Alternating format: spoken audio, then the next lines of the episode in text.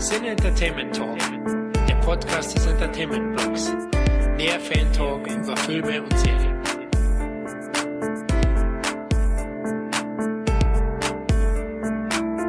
Hallo und herzlich willkommen zu einer Spezialfolge des Cena Entertainment Talks. Heute nicht nur an einem ganz speziellen Ort und mit einem ganz speziellen Thema, sondern auch mit einem ganz speziellen Special Guest. so kann man es sagen, doppelt gemoppelt, ne? Ich Kann bin man der so sagen. Tobi und hallo Stefan. Hallo, ich bin der Stefan. Ja, Stefan Tietze. Die meisten werden dich wahrscheinlich kennen aus, zumindest im Podcast Kosmos, wenn man das so nennen kann, ne? Von dem sehr erfolgreichen äh, Podcast UFO, zusammen mit Florentin. Genau. Florentin Will und Antenne Alderan, ein Star Wars Podcast. Weniger machst, bekannt, ne? ja. Mhm. Ist er nicht so bekannt? Naja, gut, liegt ein bisschen in der Sache des, äh, des, des äh, Projektes Star Wars Podcast. ja, gut. Ich glaube, ähm, wenn das der bekannteste Podcast wäre, den ich mache, dann äh, würde ich, glaube ich, was falsch machen. Von daher, ähm, äh, ganz gut. Es ist, es ist okay, dass er nicht so erfolgreich ist. Ja, zusammen mit dem Timo. Mit Timo, genau. ich, ne? Timo und Tilo, ja. das? Ja. Aber ansonsten gibt es ja noch einige andere Projekte, die du auch noch so am Start hast, ne? Da, wo wir uns, sag ich mal, jetzt persönlich kennengelernt haben, das war ja, man darf es ja jetzt schon sagen, Darf man sagen, ja. ähm, war bei einer Netflix-Serie, die bald auch auf Netflix erscheinen wird, Genau. die du mitentwickelt hast, wo du mit dran geschrieben hast Ja. oder allein das Drehbuch geschrieben hast? Nee, mit zwei anderen Leuten, mit dem Sebastian und dem Philipp, Mhm. äh, zusammen Drehbücher geschrieben haben. Ja, genau. Äh, wo du ähm, einem Komparsenaufruf gefolgt bist und wo wir uns kennengelernt haben, dann, wo du als Komparsin im Club äh, den ganzen Tag tanzen musstest.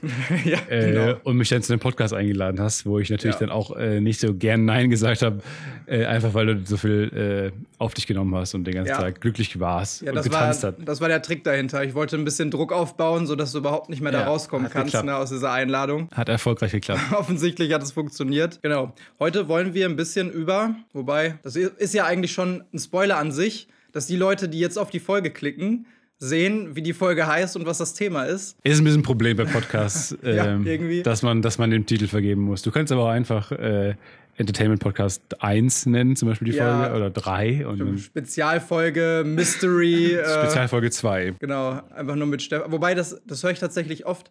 Also auch bei anderen Podcasts, die ich höre, die dann sagen so, oh, sollen wir schon verraten, um was es heute geht? Und ich Ja. so, Alter, ihr könnt das nicht verraten, klar, aber es haben schon alle gelesen. Jeder weiß, worum es geht. Jeder weiß, worum In es dem geht. Fall. Ja, das stimmt schon. Äh, der Titel verrät immer einiges. Aber ist kein Spoiler, weiß ich nicht. Ja, genau. Das ist genau. es ist wie ein nämlich Titel eines. Films als Spoiler zu bezeichnen. Ja, Das ist, eben. ähm, Genau das ist ja die Frage. Was ist überhaupt ein Spoiler? Ne? Wir wollen heute über das Thema Spoiler sprechen. Spoiler natürlich in Medien und Spoilerkultur im Internet, weil mittlerweile ist das Thema ja schon etwas, was zumindest so in der Nerd- oder in der ähm, Medienkonsumwelt äh, relativ wichtig und groß geworden ist. Ne? Man denkt sich, früher gab es das eher nicht, zumindest nicht unter dem Namen Spoiler. Aber ja, es ist zumindest was, was die ganze Internetwelt durchzieht. Du guckst dir ja auch öfter mal zum Beispiel Pressevorführungen an, glaube ich, ne, von Ja. speziellen Filmen. Äh, so wie wir das ja auch machen. Im Filmjournalismus ist das ja so üblich, dass man nicht, äh, sich Filme ab und zu mal ein paar Wochen schon vorher angucken kann, damit Ja. man auch Zeit hat, Rezensionen zu schreiben. Und dann steht das teilweise ja sogar da auch in den Einladungen drin. Bitte versaut den anderen Leuten nicht das Erlebnis, indem ihr schon zum Beispiel über das Ende sprecht oder über gewisse wichtige Handlungsstränge oder sowas, ne? Ja, genau, klar. Das macht natürlich auch Sinn. Ist halt Ja. so ein bisschen auch. Ja, also gebietet es ja auch der Anstand, das nicht zu tun. Bisschen fragwürdig, warum man das denn den Filmjournalisten, die anwesend sind, noch erklären muss. Und soweit ich weiß, gibt es ja auch immer so Presseembargos, wo man Mhm. dann halt gar nicht drüber schreiben darf. Also zumindest bei Star Wars ist Ja. halt immer ganz extrem, Ja. wo man den Film wirklich eh, äh, eher im Voraus sehen kann als zum üblichen normalerweise. Mhm. Und dann ähm, gibt es halt lange ein Presseembargo und dann äh, wollen die natürlich auch diesen ganzen Bass mitnehmen, der dann von, von allen bald kommt. Und ähm, da ist natürlich auch klar, dass man nicht irgendwie das Ende verraten sollte, das ist ja klar. Ja, ja, natürlich. Aber das ist natürlich auch schon krass. Also ich meine, im Normalfall werden Spoiler ja eher als sowas betrachtet, das ein bisschen nervig ist. Also man kann anderen Leuten, ich würde jetzt mal behaupten, oft aus Versehen, ab und zu vielleicht auch mal mit wirklich böswilliger Absicht dahinter, äh, das, das Erlebnis einfach versauen will. Aber in dem Fall ist es ja tatsächlich was, wo man auch theoretisch Strafen für bekommen könnte. Strafen natürlich in dem Sinne nicht als Straftat nach dem Strafgesetzbuch Ja. oder sowas. Obwohl ich finde, das könnte man mal einführen. Da könnte man mal drüber nachdenken. Aber eher Strafen im Sinne von, man darf dann einfach keine Pressevorführung mehr besuchen und hat Ja. so seine Kredibilität äh, bei den Produktionsfirmen verspielt so ein bisschen. Ja, ne? genau. Ja, ist ja, ich, ich glaube, es ist ja relativ einfach, woher das kommt, dass mittlerweile so ein großes Thema ist. Es ist ja einfach, weil Filme und Serien nicht mehr linear geschaut werden, sondern äh, jeder kann zu seinem Lieblingszeitpunkt die Serie gucken und die Serie kommt dann oft am, am Stück raus und erscheint am Stück, weshalb die meisten, die dann komplett hinterher sind bei dieser einen speziellen Serie, die wahrscheinlich auch an einem Tag durchbingen oder zwei, ist ja auch ein Phänomen, was jetzt relativ neu ist, was man was vorher gar nicht ging, weil man halt immer auf die lineare Ausstrahlung meistens im wöchentlichen Rhythmus warten musste. Und ähm, sobald das möglich ist, haben einfach viel, also ist, ist die Diversität der, des, des, ähm, des Anschauens natürlich so groß, dass äh, man seine Klappe halten muss. Wenn du ja. einer der Ersten bist und trotzdem über einen Film sprechen musst, dann muss ich halt gedulden, bis die, das Gros den Film gesehen hat und die Serie gesehen hat. Und ähm, das glaube ich, da einfach durch das Internet ein neues Phänomen, wo das Internet gerade noch so ein bisschen lernt, damit umzugehen. Beziehungsweise jetzt ja auch schon ein bisschen weiter. Also ich glaube, das war vor ein paar Jahren noch ein größeres Problem. Und ich habe jetzt das Gefühl, wenn ich einen Film wirklich, der mich wirklich interessiert und ich wirklich darüber gar nichts wissen will vorher, dann kriegt man das auch ganz gut hin, sich da nicht spoilern zu lassen. Habe ja. ich halt so das Gefühl. Ja, wobei, da kommt, glaube ich, auch immer so auf das Thema an. Ne? Wenn es so ein allgemeiner Film ist, dann habe ich auch das Gefühl, wo ich mir denke, okay, das äh, interessiert jetzt vielleicht nicht alle. Oder das sind jetzt halt nicht so diese Blockbuster-AAA-Titel wie jetzt zum Beispiel Star Wars. Ja. Aber ähm, also ich mache das zum Beispiel so traditionell, immer wenn der neue Star Wars-Film jetzt rauskam, also zumindest jetzt bei diesen äh, ganz neuen, bei, bei der dritten Welle sozusagen, ja. dass ich im Dezember mit ein paar Freunden oder Familie nach London fliege mhm. und dann mir da in dem BFI IMAX, das ist so, glaube ich, die größte Leinwand Europas da, mhm. Ne, also ein super geiles Kino auch. Das ist schon alleine die Trailer da zu gucken, ist manchmal ein geileres Erlebnis als, äh, das ist auch dann in 3D natürlich, super Technik, ähm, geileres Erlebnis als in manch anderem äh, Landkino ja. sich irgendwelche geilen Blockbuster anzusehen. Aber da ist es tatsächlich dann so, dass man natürlich auch Tickets nicht immer für den ersten Tag kriegt und das ist so ein bisschen auch ähm, dran gebunden, wann man dann dahin fliegen kann. Natürlich versucht man das, so ein Film wie Star Wars, gerade du bist ja auch ein riesen Star Wars-Fan, sonst hättest du keinen Podcast darüber, ne? ja, äh, das stimmt. Ich auch. Und wenn du den nicht in den ersten Tagen gucken kannst, also ich hatte jedes Mal bis jetzt einfach richtig Schiss, mhm. dass ich schon irgendwo irgendwas lese, weil ja. sobald der Film raus ist, selbst wenn die Leute im Prinzip schon so ein bisschen vorsichtiger damit umgehen und schon so ein Bewusstsein entwickelt haben für Spoiler und wollen den Leuten das auch nicht vermiesen. Aber wenn einfach nur irgendjemand in meiner Facebook-Timeline irgendwas postet zu diesem Film, ich will das nicht wissen. Mhm. Also ich will wirklich gar nichts wissen. Ich will nicht wissen, ob das jemand gut fand oder schlecht fand, weil wenn ich die Leute einschätzen kann, dann weiß ich schon, ah, okay, der findet den super Richtung geil, genau. Ja. Dann, dann habe ich schon eine Erwartungshaltung. Ich kann den nicht mehr so ganz frisch angucken und das habe ich das Gefühl, das beeinflusst mich schon, das will ich gar nicht. Ja, da muss man natürlich also ein bisschen sagen, dass du dann jetzt anscheinend eine sehr spezielle Beziehung zu diesem Genre, beziehungsweise zu diesem Franchise äh, Star Wars hast und ähm, du dann vielleicht nicht aufs Internet aufoktroyieren kannst, was du dann dazu empfindest. Ja, natürlich. Und das ja. ist natürlich was Spezielles, dass du gar nichts darüber wissen willst. Was ich nachempfinden kann total, aber ich glaube, dann musst, dann verbindest du so, eine, so viel mit dem Film und dem Franchise und hast so viel da ähm, mit zu tun, dass du vielleicht einfach zusehen musst, den Film eher, eher zu sehen. Ich glaube, da kann man jetzt nicht irgendwie verlangen, dass sich da alle dran halten. Ich glaube, das ist auch unrealistisch. Äh, aber ja, generell ist es sowieso, ich habe auch ein Problem damit, äh, von Leuten was über Filme zu hören vorher. Und gerade bei, jetzt ist es ja auch total ähm, en vogue, sich bei Letterboxd oder was auch ja. immer anzumelden und äh, direkt seine Meinung ins Internet zu mhm. hauen die ganze Zeit. Was ich, wo ich auch kein großer Fan von bin, weil ich finde, es ist halt immer noch was total Individualistisches, einen Film zu gucken. Ja. Und ähm, man verbindet da mit seiner eigenen Erfahrung mit und ähm, jeder kann sich so ein bisschen mit anderen Charakteren äh, identifizieren. Und das stört mich dann immer so ein bisschen, Meinung zu haben und so viel Meinung zu haben. Und mhm. Netz ist halt einfach nur Meinung, meine Meinung. Und ich weiß nicht, da muss man sich, glaube ich, so ein bisschen mit äh, abfinden. Ehrlich ja. gesagt. Ich halte es für unrealistisch da jetzt groß. Ja, ich meinte das auch nicht so in dem Sinne, dass das Internet sich da das, großartig verändern soll, sondern eher, dass ich dann einfach nicht mehr in den drei ja. Tagen, die ich dann halt den Film noch nicht gucken kann, ja. einfach nicht mehr ins Internet schaue, ne? weil ich in mir selber so eine vielleicht auch unberechtigte Angst entwickle, dass ich irgendwas darüber erfahre. Nee, so ähm, unberechtigt ne? ist ja gar nicht, wenn du, ja. wenn, wenn, für dich ein Problem ist, dass äh, Leute das gut und schlecht finden.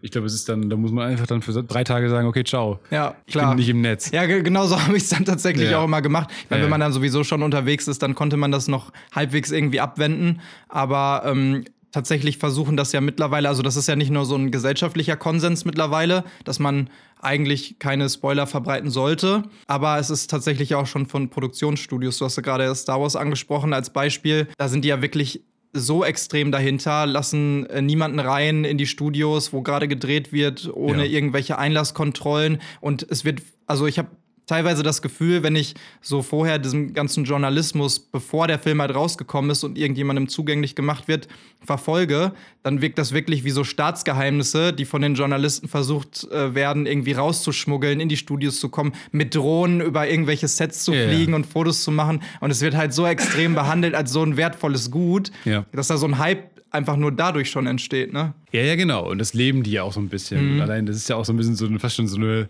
der Mythos, dieses Team, was für Disney ja angeblich nur dafür beschäftigt ist, ähm, das zu verhindern, dass Ja. Leute mit Handyaufnahmen vom Set gehen. Ähm, wo ja selbst äh, J.J. Abrams irgendwann mal die, die Anekdote erzählt hat, dass er in Abbey Road Studios war. Oder war das da? Ich weiß gar nicht, wo Ja. die das aufgenommen haben, dann den Soundtrack mit John Williams jedenfalls und dem London Philharmonic Orchestra. Ja. Und er das einen Film davon, also ein Video davon gemacht hat, äh, wie das gerade aufgenommen wird, weil er halt so starstruck war. Ja, ja. Und dann sind Leute zu ihm gegangen und haben gesagt, ähm, können Sie mir bitte Ihr Handy geben? Und J.J. Abrams muss Mhm. Ja, das ja. Handy abgeben und muss Ja. es dann sogar nochmal abgeben, weil die auch die, die Videos aus dem Papierkorb gelöscht haben und so. Also die gehen da schon äh, ja, logischerweise sehr rigoros vor, äh, was ich sehr lustig finde, weil er halt der Regisseur ist. Ja. Aber gut, äh, auch der muss sich halt unterordnen und ähm, ja, ich weiß nicht genau, ob das so nötig ist und ob die das nicht mittlerweile irgendwie auch so ein bisschen zum äh, bewusst zum Mythos machen, weil es auch einfach cool klingt, Mhm. dass sie diese äh, Crew haben, die so geheimagentmäßig da unterwegs ist. Ähm, ich glaube aber, es ist schon auch sinnvoll, weil ähm, gerade bei Star Wars sind halt so viele Augen drauf und wie du schon sagst, also es gibt halt verrückte Fans mit Drohnen unterwegs und so. Ja. Und deswegen war es auch so cool, dass für Teil 7, äh, für Teil 8 hatten äh, der äh, Adam Driver und Daisy Ridley ja sehr viele Szenen zusammen, obwohl sie nicht zusammen im Ort waren. Ja, ja. Äh, es gab ja diese Force Connections. Mhm. Was viele Fans verunsichert hat in dem Drehprozess war, dass Adam Driver nach Irland gereist ist, um mit ihr zusammen diese Szene zu drehen, obwohl er da halt nie zu sehen ist. Mhm. Ja. Und die ganzen Fans sind durchgedreht, weil sie dachten, oh, der kommt auf die Insel zu Luke und Ray, wie Mhm. Ja. cool ist das denn? Und ich dachte mir, ja, das ist schon ganz cool, dass halt selbst das nichts mehr aussagen muss. Und ähm, es ist nicht selbstverständlich für einen Schauspieler halt so ein cooler Anspielpartner zu sein und dann auch dahin zu fliegen und so. Vor allem auch diese verlassene Insel, wo die da waren. Und das fand ich halt irgendwie eine coole, coole falsche Fährte. Also selbst dann findet man nicht alles raus. Also selbst Ja. wenn man so krass ist und am Flughafen steht und wartet, bis die Schauspieler auftauchen. Ja, die werden ja auch immer kreativer, was solche Sachen angeht. Ja. Tatsächlich auch extra, um eben nicht nur Journalisten, sondern die gesamte Öffentlichkeit irgendwie so ein bisschen ins Boxhorn zu jagen, ne? Ja. Wo die dann auch teilweise Fake-Scripts leaken, weil jeder stützt sich auf alles, was dazu rauskommt. Jetzt mal, wenn wir beim Beispiel Star Wars bleiben. Hier habe ich irgendwie eine Szene gesehen und jetzt haben irgendwelche Leute dann irgendwelche Szenen gezeigt in äh, Pressevorführungen hinter verschlossener Tür und Ja. keiner darf darüber reden und sowas. Und dass sie dann teilweise wirklich Sachen leaken, die überhaupt nichts mit dem eigentlichen Film zu tun haben oder extra in eine andere Richtung führen sollen, damit die Leute halt davon abgelenkt werden. Ne? ja, und das, weiß ich aber nicht, ob das so realistisch ist, ob die das machen. Also ich ja, also bei so Fake Scripts, das, das ist ja, glaube ich, schon mittlerweile auch bestätigt worden, ne, dass da Dass mehrere Fake Scripts veröffentlichen? Ja, ja, genau. Das Wirklich? Ja, ja. Kann, kann man auch im Internet googeln, da, da findet man einige davon. Ach was. Zu Episode 7 war das, glaube ich, auch äh, recht Da hat extrem. Disney Fake Scripts rausgegeben. Ja, ja, genau. Und teilweise Machen sogar das nicht also Fans an, eh von alleine auch? Ja, natürlich. Also es kann ja auch jeder alles Ich behaupten. habe da so viel ne, Spaß aber- dran, ehrlich gesagt. Also bei Star Wars hatte ich äh, für Teil 7 und Teil 8 so viel Spaß daran, mich in diese Subreddits reinzunörden Mhm. ja, ja. und äh, zu Ja. gucken, was es da für, für Fake-Scripts gibt. Weil ich denke mir, allein, dass jemand ein Fake-Script geschrieben hat, äh, finde ich, finde ich so kreativ und cool, dass ich dachte, Da steckt ja auch so viel Arbeit Ja, hinter. ne? und das hat, hat mir auch richtig Spaß gemacht, das zu lesen, weil Ja. Ich natürlich auch aus einer Autorenperspektive Mhm, meine, mit meine Gedanken mache, wie ich diese Story weiterschreiben würde. Und jetzt irgend so ein dahergelaufener Fan, der wahrscheinlich nicht mal irgendwie oder sich ein Drehbuchprogramm runterladen musste, um das zu schreiben, fand ich, ich total cool. Ja. Und da habe ich auch Spaß dran. Und ähm, auch wenn es teilweise absurd ist oder so, und er dann da versucht, diesen Mythos äh, aufzubauen, dass das Skript real ist. Das ist schon Ja, einfach ja. cool. Das, äh, das finde ich schon eine, eine okaye Art des Pranks. Also. Ich meine, teilweise ist es ja auch so, also wo war das damals bei dem Sony Leak, glaube ich, wo ja extrem viele, äh, man weiß nicht, wer war es, Nordkorea hat alle gehackt oder irgendwie so, ne? Aber auf jeden Fall sind ja sehr viele ähm, Drehbuchteile oder Plots oder sowas, ne, für verschiedene Projekte rausgekommen. So krass, dass sie teilweise ja ganze Drehbücher verändert haben danach, mhm. ne? weil die gesagt haben, ja, wir haben jetzt hier für die nächsten zehn großen Blockbuster so viel draußen ähm, in der Öffentlichkeit, dass wir die Leute trotzdem noch überraschen wollen, weil wir Angst haben, dass die Leute nicht mehr reingehen und sich den Film nicht mehr angucken, ja. weil da bestimmte Plotpoints irgendwie schon äh, erzählt worden sind oder den Leuten das vielleicht nicht gefällt, wie es im Drehbuch steht mhm. und die die irgendwie doch noch mal überraschen wollten oder zumindest haben sie es dann gesagt, nee, nee, wir haben das jetzt alles äh, umgeschrieben. Das ist gar nicht so, wie es jetzt in dem veröffentlichten ja. oder geleakten Material steht, aber das ist ja schon heftig, also dass man da im Prinzip durch so einen Spoiler Millionen Schäden, also in Anführungsstrichen nur durch den Spoiler eine Million Schäden hervorrufen kann in so einer Ja, aber da, da, da würde ich jetzt bei der Begrifflichkeit aufpassen, weil ich glaube, das ist, finde ich, kein Spoiler, sondern das ist einfach ein klassischer Leak. Also ja. das ist ja dann einfach auch eine kriminelle Sache. Da geht es ja dann darum, äh, um, um einen Hack und, und um mhm. Daten beschaffen, was, also, was äh, der, die Illegalität äh, nicht nur tangiert, sondern auch überschreitet. Ja, ja, natürlich, das ist eine Straftat, ganz klar. Eine Straftat, weiß ich nicht, ob man das jetzt als Spoiler bezeichnen soll, aber ja, und da finde ich aber auch fragwürdig, warum dann die Studios so reagieren. Das finde ich ganz schön wenig selbstbewusst. Also dann, das macht den Film ja nicht besser, auf sowas reaktionär ja. äh, in der Form dann zu reagieren. Da würde ich jetzt auch sagen, macht dann euren Film, den ihr geplant habt und, und der die Idee war und wegen dem alle Bock hatten auf das Projekt mhm. und dann ändert das nicht, weil Vollidioten das Teil des Skripts veröffentlichen. Ich weiß ja, nicht. eben, das ist die Frage, ne? wenn man sich denkt, oh, man muss jetzt, oder der Film lebt im Zweifelsfall nur von diesem einen Plotpoint und ja. wenn er verraten wurde, dann also wenn ist der Film egal. Dann ja, wenn deswegen Filme nicht, Leute nicht ins Kino gehen, weil die ja. diesen einen Plotpoint äh, erraten haben und der so essentiell ist für den Film, dann war es vielleicht einfach kein guter Film, muss man einfach ja, sagen. Ja, richtig. Ich meine, es gibt ja natürlich Filme, die leben auch von ihren Twists, so M. Night äh, Shyamalan. Ja. Ne? Im Prinzip ist es ja schon so ein Running Gag oder es ist zumindest ein Markenzeichen von ihm, dass er Twists einbaut. Aber Filme, Aber, die von einem Skript, äh, von einem äh, Twist leben, finde ich, also, muss man echt mal hinterfragen. Ja. Also selbst die Filme, die so, so Usual Suspects mäßig tatsächlich ja auch auf eine Art von einem Twist leben, funktionieren trotzdem noch. Absolut. Ohne. Die fun funktionieren teilweise sogar besser, wenn, wenn man weiß, den Twist dann ne, ja, gesehen also, hat und äh, den dann noch mal guckt oder ich vielleicht die besten Filmtwists der Geschichte, die wirklich Spoilern, Spoiler wert sind, ruinieren den Film dann trotzdem nicht. Ja. Also so Vertigo oder Usual Suspects finde ich mhm. funktioniert auch gut ohne. Ja, klar. Gibt es denn keinen äh, Punkt, an dem du mal irgendwie so krass gespoilert wurdest? Und also, wo du jetzt auch sagen musst, weil so der Tenor von dir ist ja jetzt eher so, äh, dass du es auch nicht ganz so eng siehst, sag ich mal. Ne? Wenn was passiert, dann passiert es halt. Ja, ich hab's echt noch nie aus. Doch, einmal wurde ich gespoilert äh, vor Skyfall. Stirbt, ja. wurde mir gesagt. Und das fand ich schon scheiße. Aber auch nicht, aber auch lustig scheiße. Es hat ein Kumpel gemacht, der weiß auch, dass es blöd ist. Ja. Äh, absichtlich, ja, oder? hat er absichtlich vorher gemacht. Das war, das war damals, äh, man kam da raus. Da war ich auf jeden Fall noch, habe ich auch Abi gemacht. Das ist auch schon ein paar Jahre, ja. Ja, ja. Und danach habe ich ihn aber auch ein paar Mal gespoilert, weil ich mhm. das so mhm. kacke fand. Ich dachte, nee, die, die versoll ich auch ein paar Filme ja. auf jeden Fall. Ja, das, das ist schon so eine Art, also das ist schon was Böswilliges, was man machen kann, ne? Yeah. Heutzutage manchmal sogar teilweise schlimmer als jemandem, ich meine jetzt physischen Schaden zufügen, natürlich im, im leichten Sinne, aber womit man schon äh, gerade auch Freunde oder äh, ist ein leichter Feinde, Prank. ne? Ist ein ja. leichter Prank. Ist halt nur nicht mehr lustig. Ja. Das muss man auch einfach mal Ja, sagen. genau, da, da, ist ja nichts Lustiges mehr hinter im nee. Prinzip, sondern das, das ist dann das, was ich meinte mit so einer gewisse Böswilligkeit. Ja, kann man da schon unterstellen. Ja, ne? voll. Nee, das, das ist nicht richtig. Das war der einzige Film, wo es mich noch genervt hat. Mhm. Also du wartest auf den Moment auch. Ja. Also du guckst den, den Film dann nur durch diese Brille. Durch, ja, und das ja, nervt ja, dann schon. Weil du, ähm, gut, es ist jetzt auch James Bond nicht der tiefsinnigste Film den man dann gucken kann, wo man sich ärgert, dass man die ganzen Facetten nicht bekommt. Auf der anderen Seite schon, weil Aber das Skyfall weiß man ja auch nicht. ein guter Film. Ja, auf jeden Fall. Skyfall war ein guter Film und wenn du den halt nicht mehr so genießen kannst, wie du den halt genießen willst, weil das ist natürlich auch so eine unterbewusste Reaktion. Du machst das ja nicht absichtlich, dass du den jetzt nicht mehr so genießen kannst, ne? Aber nee. du willst nee, den halt gucken dahin und, und sagt, ich genieße den ne? Film jetzt trotzdem ja. noch. Und man dann trotzdem hast du halt diesen, diesen einen Punkt im Hinterkopf. Ja, ja, ich weiß, ich einmal, also Game of Thrones, weiß nicht, Game of Thrones ja. guckst du auch? Ich bin aber raus. Oder? Ich weiß, die ja, okay. zwei Staffeln habe ich nicht mehr gesehen. Ja, okay. Also es war damals, glaube ich, vierte Staffel ähm, auf Nine Gag. Ich dachte, ich wäre sehr witzig. Ja. Hab dann dieses äh, Meme von Liam Neeson hier mit, ich weiß nicht, wer du bist, ich weiß nicht, was du willst, ja. aber wenn du das und das machst, ne, dann komme ich und bring dich um. Und das habe ich am Anfang der vierten Staffel hochgeladen und da reingeschrieben, ne, ich, äh, wenn ihr mir Game of Thrones Staffel 4 spoilert, dann äh, ne, komme ich, im Retrospektive die dümmste Idee, die ich je hätte machen können. Die ersten 20 Kommentare Waren waren, einfach Hardcore-Spoiler Ja. aus der vierten Staffel, die natürlich noch keiner Hätte man sehen drauf konnte. kommen können, Hätte man man- drauf kommen können. Wie man in den Wald schreit. Es war richtig dumm einfach von mir in dem Fall. Ich habe halt davon fünf äh, Kommentare gelesen, so die, den Rest überflogen. Dann wurden mir schon so zwei, drei Ja. Hardcore-Tode da aus der Staffel äh, gespoilert und danach habe ich auch nie wieder irgendwas in der Richtung gemacht. Dachte mir so, das ist einfach, das ist ein zu großer Gegner, das Internet in dem Fall. Ne? Ja. Das ist eine blöde Idee. Ja, genau. Und die gehen halt zum erstmal zum einfachsten. Ja. Und das die einfachste Art, auf einen Post ironisch zu antworten, indem es darum geht, bitte nicht zu spoilern, Ja. ist halt leider zu spoilern. Ja.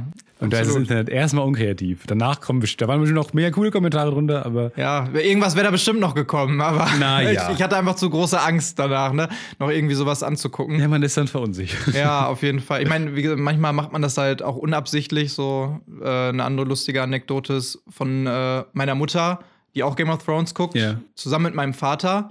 Mein Vater aber noch ein paar Folgen zurück war. Und dann, also ich will es jetzt auch nicht sagen, wer es ist, falls man es noch nicht gesehen hat, ne? aber in äh, dem Fall saß meine Mutter dann da, guckt das, zusammen mit meinem Vater.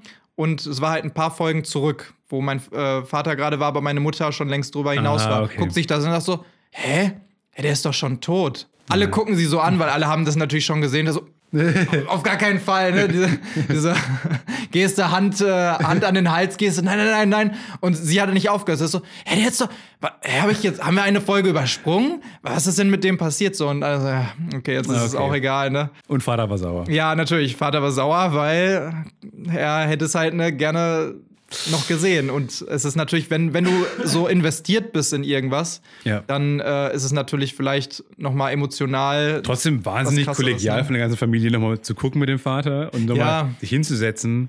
Und ähm, ja, gut. Das sind so Dinge, die dann passieren. Das ist halt, Klar. Äh, das ist okay. Das, das eben genau, da, da kann man einem dann auch nicht böse sein. Nee. Aber es ist schon, also ich, manche Leute, die gehen dann natürlich auch ein bisschen in extremere äh, Bereiche rein, dass die Leuten die Freundschaften kündigen. Ich hab, das habe ich alles schon, schon gesehen Ja, und ja. mitbekommen, ne? Und äh, Leute blockieren irgendwo soziale Netzwerke, nicht mehr mit den Leuten sprechen oder sowas.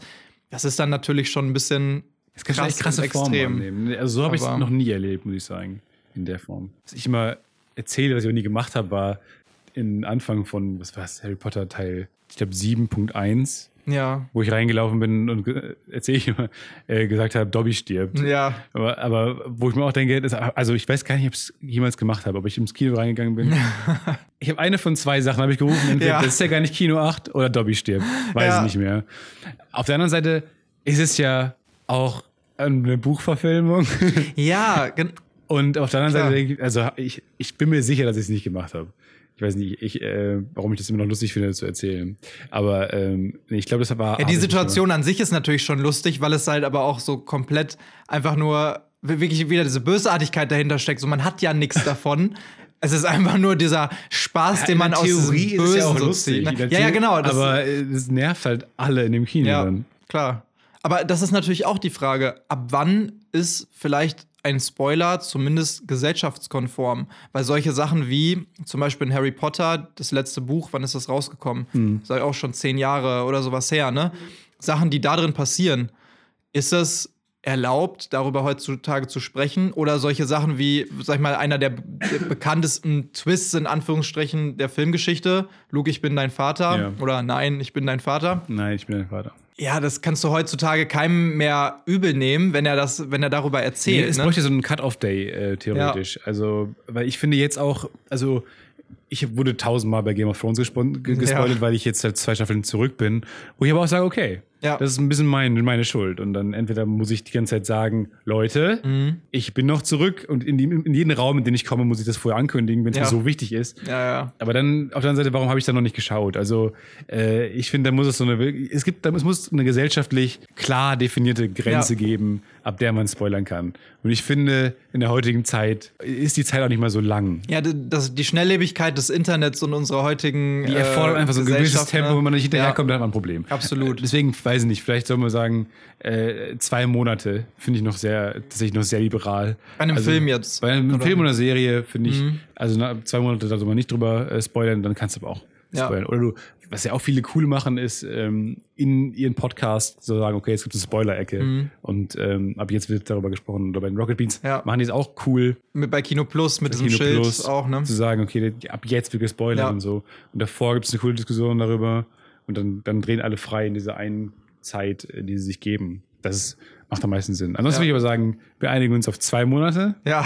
und danach kann über Stranger Things gespoilert werden. Tatsächlich habe ich auch, äh, also im Vorhinein, wo ich ein bisschen recherchiert habe, auch ne, zu dem Thema, äh, gesehen, also jede größere Website, die irgendwas mit Medien zu tun hat und irgendwas auf sich hält, hat irgendeinen Artikel zu Spoiler, Spoilerkultur, Spoiler-Etikette irgendwie veröffentlicht, wo natürlich alle irgendeinen anderen Zeitraum genannt haben. Ja. Aber alle haben gesagt, es muss so sein, dass es irgendeine Gesellschaft, äh, gesellschaftlich akzeptierte Zeit gibt, in der man nicht spoilern darf. Da waren dann solche Sachen wie bei einem Film, würde ich sagen, ein Jahr und dann nicht mehr, weil da, der ist ja auch noch ans Kino gebunden, an bestimmte Zeiten. Bei einer Serie viel früher, weil die kann halt jeder gucken und wie du schon vorhin sagtest, so ein Konzept von Netflix momentan, die hauen halt eine ganze Staffel direkt an einem Tag raus. ja. Diese typischen Binge-Watcher, ähm, die können die innerhalb von einem Tag gucken und kennen auch das Finale schon.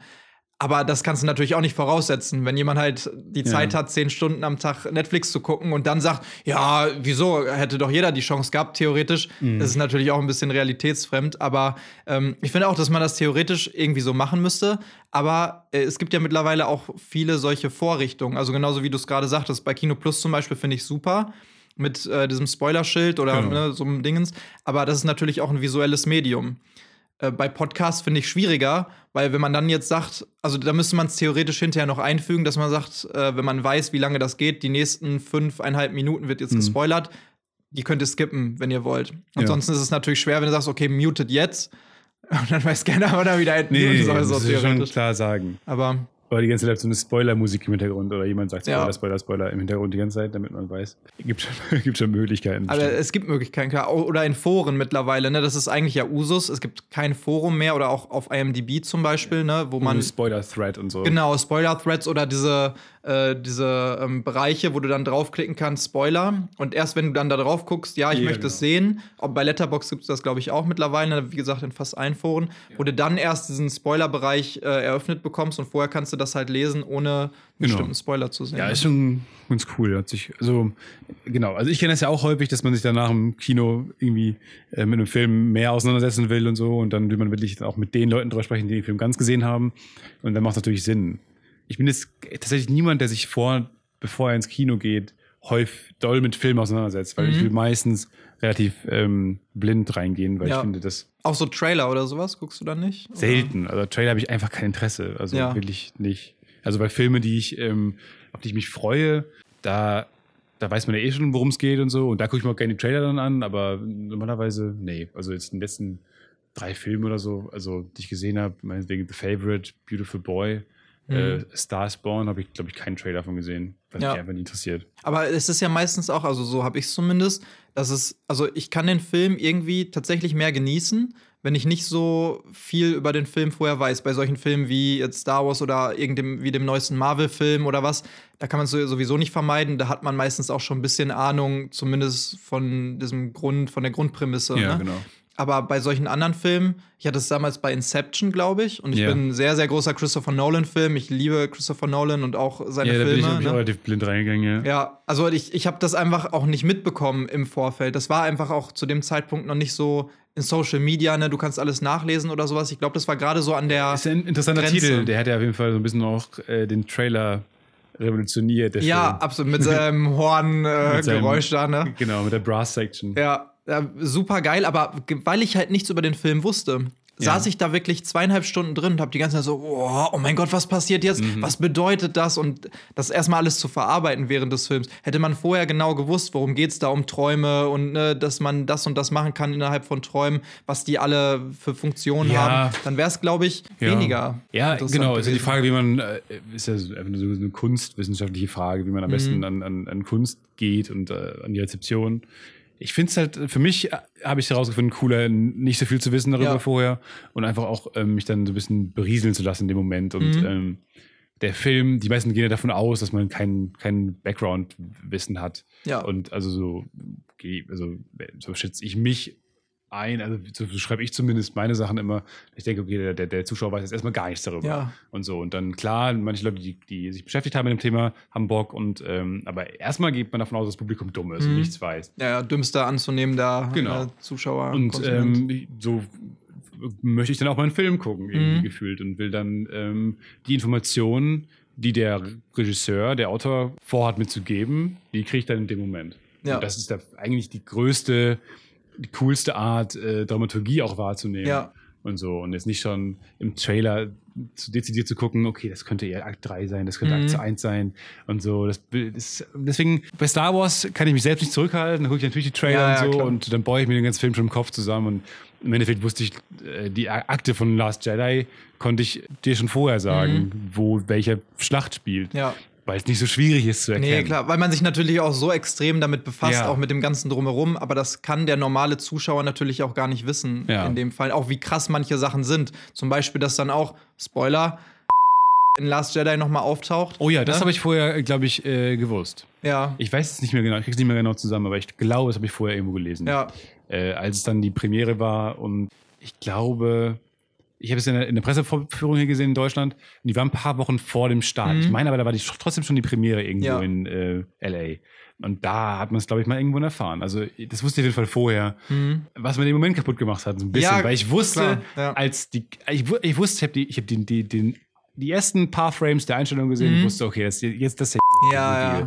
weil es war so eine sehr so eine große Totale Ja. plötzlich. Die Totale macht keinen Grund, es macht keinen Grund, den Totale zu schneiden. Mhm. Außer da ist jetzt noch der eine Charakter. ja, und dann beginnt halt so ein Schwenk. Ja, und ich ja. denke mir, okay, geil, weil Ich hab ein gleich. bisschen Gänsehaut wieder, wenn ich dran denke. ja, weil es toll, toll inszeniert ist. Weil dann, wie gesagt, so ein Totale kommt, dann beginnt so ein Schwenk Mhm. und dann kommen halt Ohren zu, zu sehen. Weil und man sieht nur von hinten und das ist halt cool gemacht.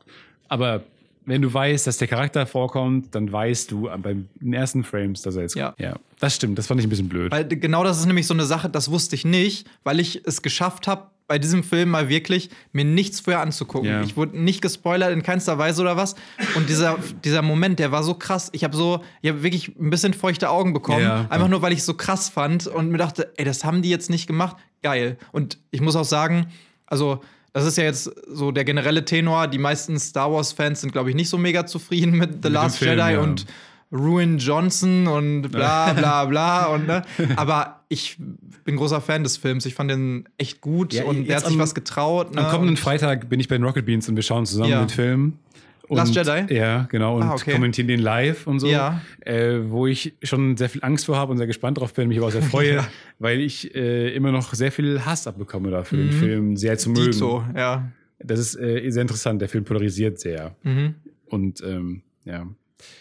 Ich, ja, ist schwierig, schwierig zu, äh, nachzuvollziehen, warum der so polarisiert. Ich glaube, es hat einfach im Endeffekt mit zu vielen Entscheidungen Mhm. zu tun, die der Film gefällt hat, ähm, die vielleicht dann hier und da äh, alle- allein so wie es wie der Tod von ist halt ein, eine Entscheidung, die der Film fällt, die nicht zwangsläufig der Masse gefallen. Beziehungsweise wird dann der Film hinterfragt auf andere Mhm. Dinge und so. Und wenn Ja, ja. das ist halt auch so ein bisschen, dann hat der Film so ein bisschen seine eigene, sein eigenes Grab sich geschaufelt Ja. in der, so einer Massenmeinung.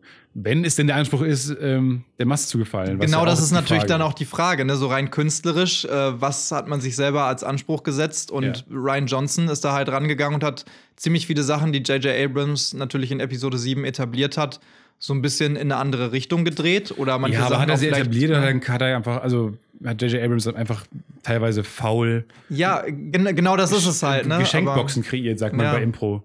Also bei, beim, beim klassischen Impro-Theater sagt man Mhm. manchmal, äh, hier, ich habe dir was mitgebracht. Und dann Ja. gibt man jemandem ein Geschenk. Und der kann es öffnen und, sa- und damit was ah, machen. ja, okay. Ja. Ähm, das wird als Geschenk bezeichnet. Und Mhm. dann kannst du seinen eigenen Inhalt reinfüllen. Ja. Oh, ich habe immer schon ein Auto, Auto gewünscht. ja, ja. So, und ähm, das hat äh, J.J. Abrams bei manchen Sachen gemacht, wie zum Beispiel, ähm, hier ist das Schwert. Das habe ich aus dem und dem Grund. Das ist vielleicht eine coole Geschichte für eine andere Zeit, sagt Mars Kanata damals. Mhm. Ja, ja. Und äh, ich bin sehr nerdy gerade fürs Publikum. Aber ähm, Aber unsere Zuhörer cool. sind auch sehr nerdy, das passt gut. das ist ein gutes Geschenk für, für Ryan Johnson, was damit zu machen oder halt eben nicht mitzumachen. Das ist seine Entscheidung.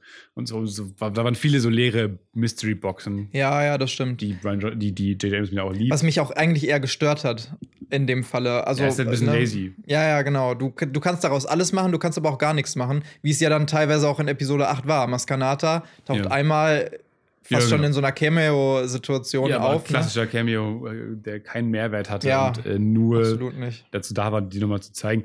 Und auf der anderen Seite hat er aber mit manchen Sachen sehr viel vorausgesetzt und so storymäßig, was vielen auch, glaube ich, nicht so bewusst ist. Aber ähm, die Entscheidung, dass Luke äh, sich von der Macht abwendet und äh, Grumpy auf, diesem, auf dieser Insel lebt, Ja. ist ja keine Ryan Johnson-Entscheidung, das ist eine J.J. Abrams-Entscheidung. Ja, das stimmt Weil natürlich. warum sollte der Charakter, den wir am Ende von Episode 6 äh, ähm, dann verlassen, äh, sowas machen? Und ähm, da Ryan Johnson die Schuld in die Schuhe zu schieben schieben und sagen, warum ist Luke so grumpy, der würde seinen Freunden doch helfen. Ja, aber er hat es den ganzen Teil 7 nicht getan. Ja. Und dann fand ich das total cool, wie er damit umgegangen ist. Und ich finde, er hat den Charakter dann plausibel, Auch nachvollziehbar, ja, nachvollziehbar genau. erklärt, warum er die Entscheidung trifft, die er, Absolut. die er trifft. Ja. Und ähm, da muss man vielleicht ein bisschen mehr nachdenken als Fan. Das ist okay. Ja, ich, das sehe ich ganz genauso in dem Fall. Aber äh, klar, einige, die sind halt einfach nur mit den absoluten Entscheidungen, also mit dem Ergebnis, was, was hinterher passiert, Ja. vielleicht nicht so zufrieden. Ne? Genau. Aber ja, ähm, was das andere Thema angeht, Spoiler, wo wir gerade noch bei der Sache waren, hier Rocket Beans, die machen zum Beispiel beim visuellen Medium mit irgendwelchen Sachen, äh, wie so einem Spoilerschild oder sowas, ne, dann kann man erst wieder den Ton anschalten, sobald dieses Spoilerschild weggelegt wird und die eben nicht mehr spoilern. Super Idee. Und ich habe mal so ein bisschen recherchiert. Okay, ich habe einfach auf Wikipedia geguckt unter dem Stichwort Spoiler. Äh, aber das kann man ja auch fast als Recherche noch vielleicht Mhm. Ist durchgehen Recherche, lassen. ja. Ich sag mal so halb. Und fand es sehr interessant, dass es tatsächlich auch schon vor Jahrzehnten im Fernsehen genau solche Sachen gab. Ja? Also, dass das quasi auch wichtig war für eben bestimmte Zuschauer. Ich meine, ich bin jetzt überhaupt kein Fußball- oder Sportmensch, großartig.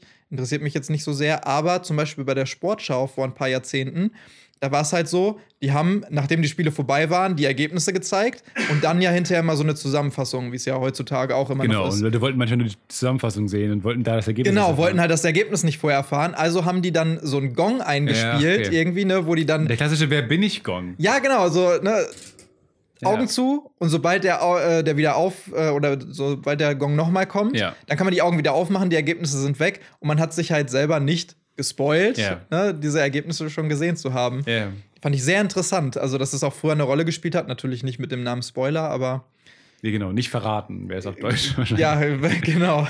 Ja, Also- das ist interessant. Klar, bei, Wer bin ich gibt es ja auch immer. Wo es quasi die Ja. zwei Spielmodi gibt. Entweder du rätst mit oder du äh, machst dich darüber lustig, wie Prominente oder wer auch immer errät, wer, wer da gerade ähm, Wer bin ich spielt.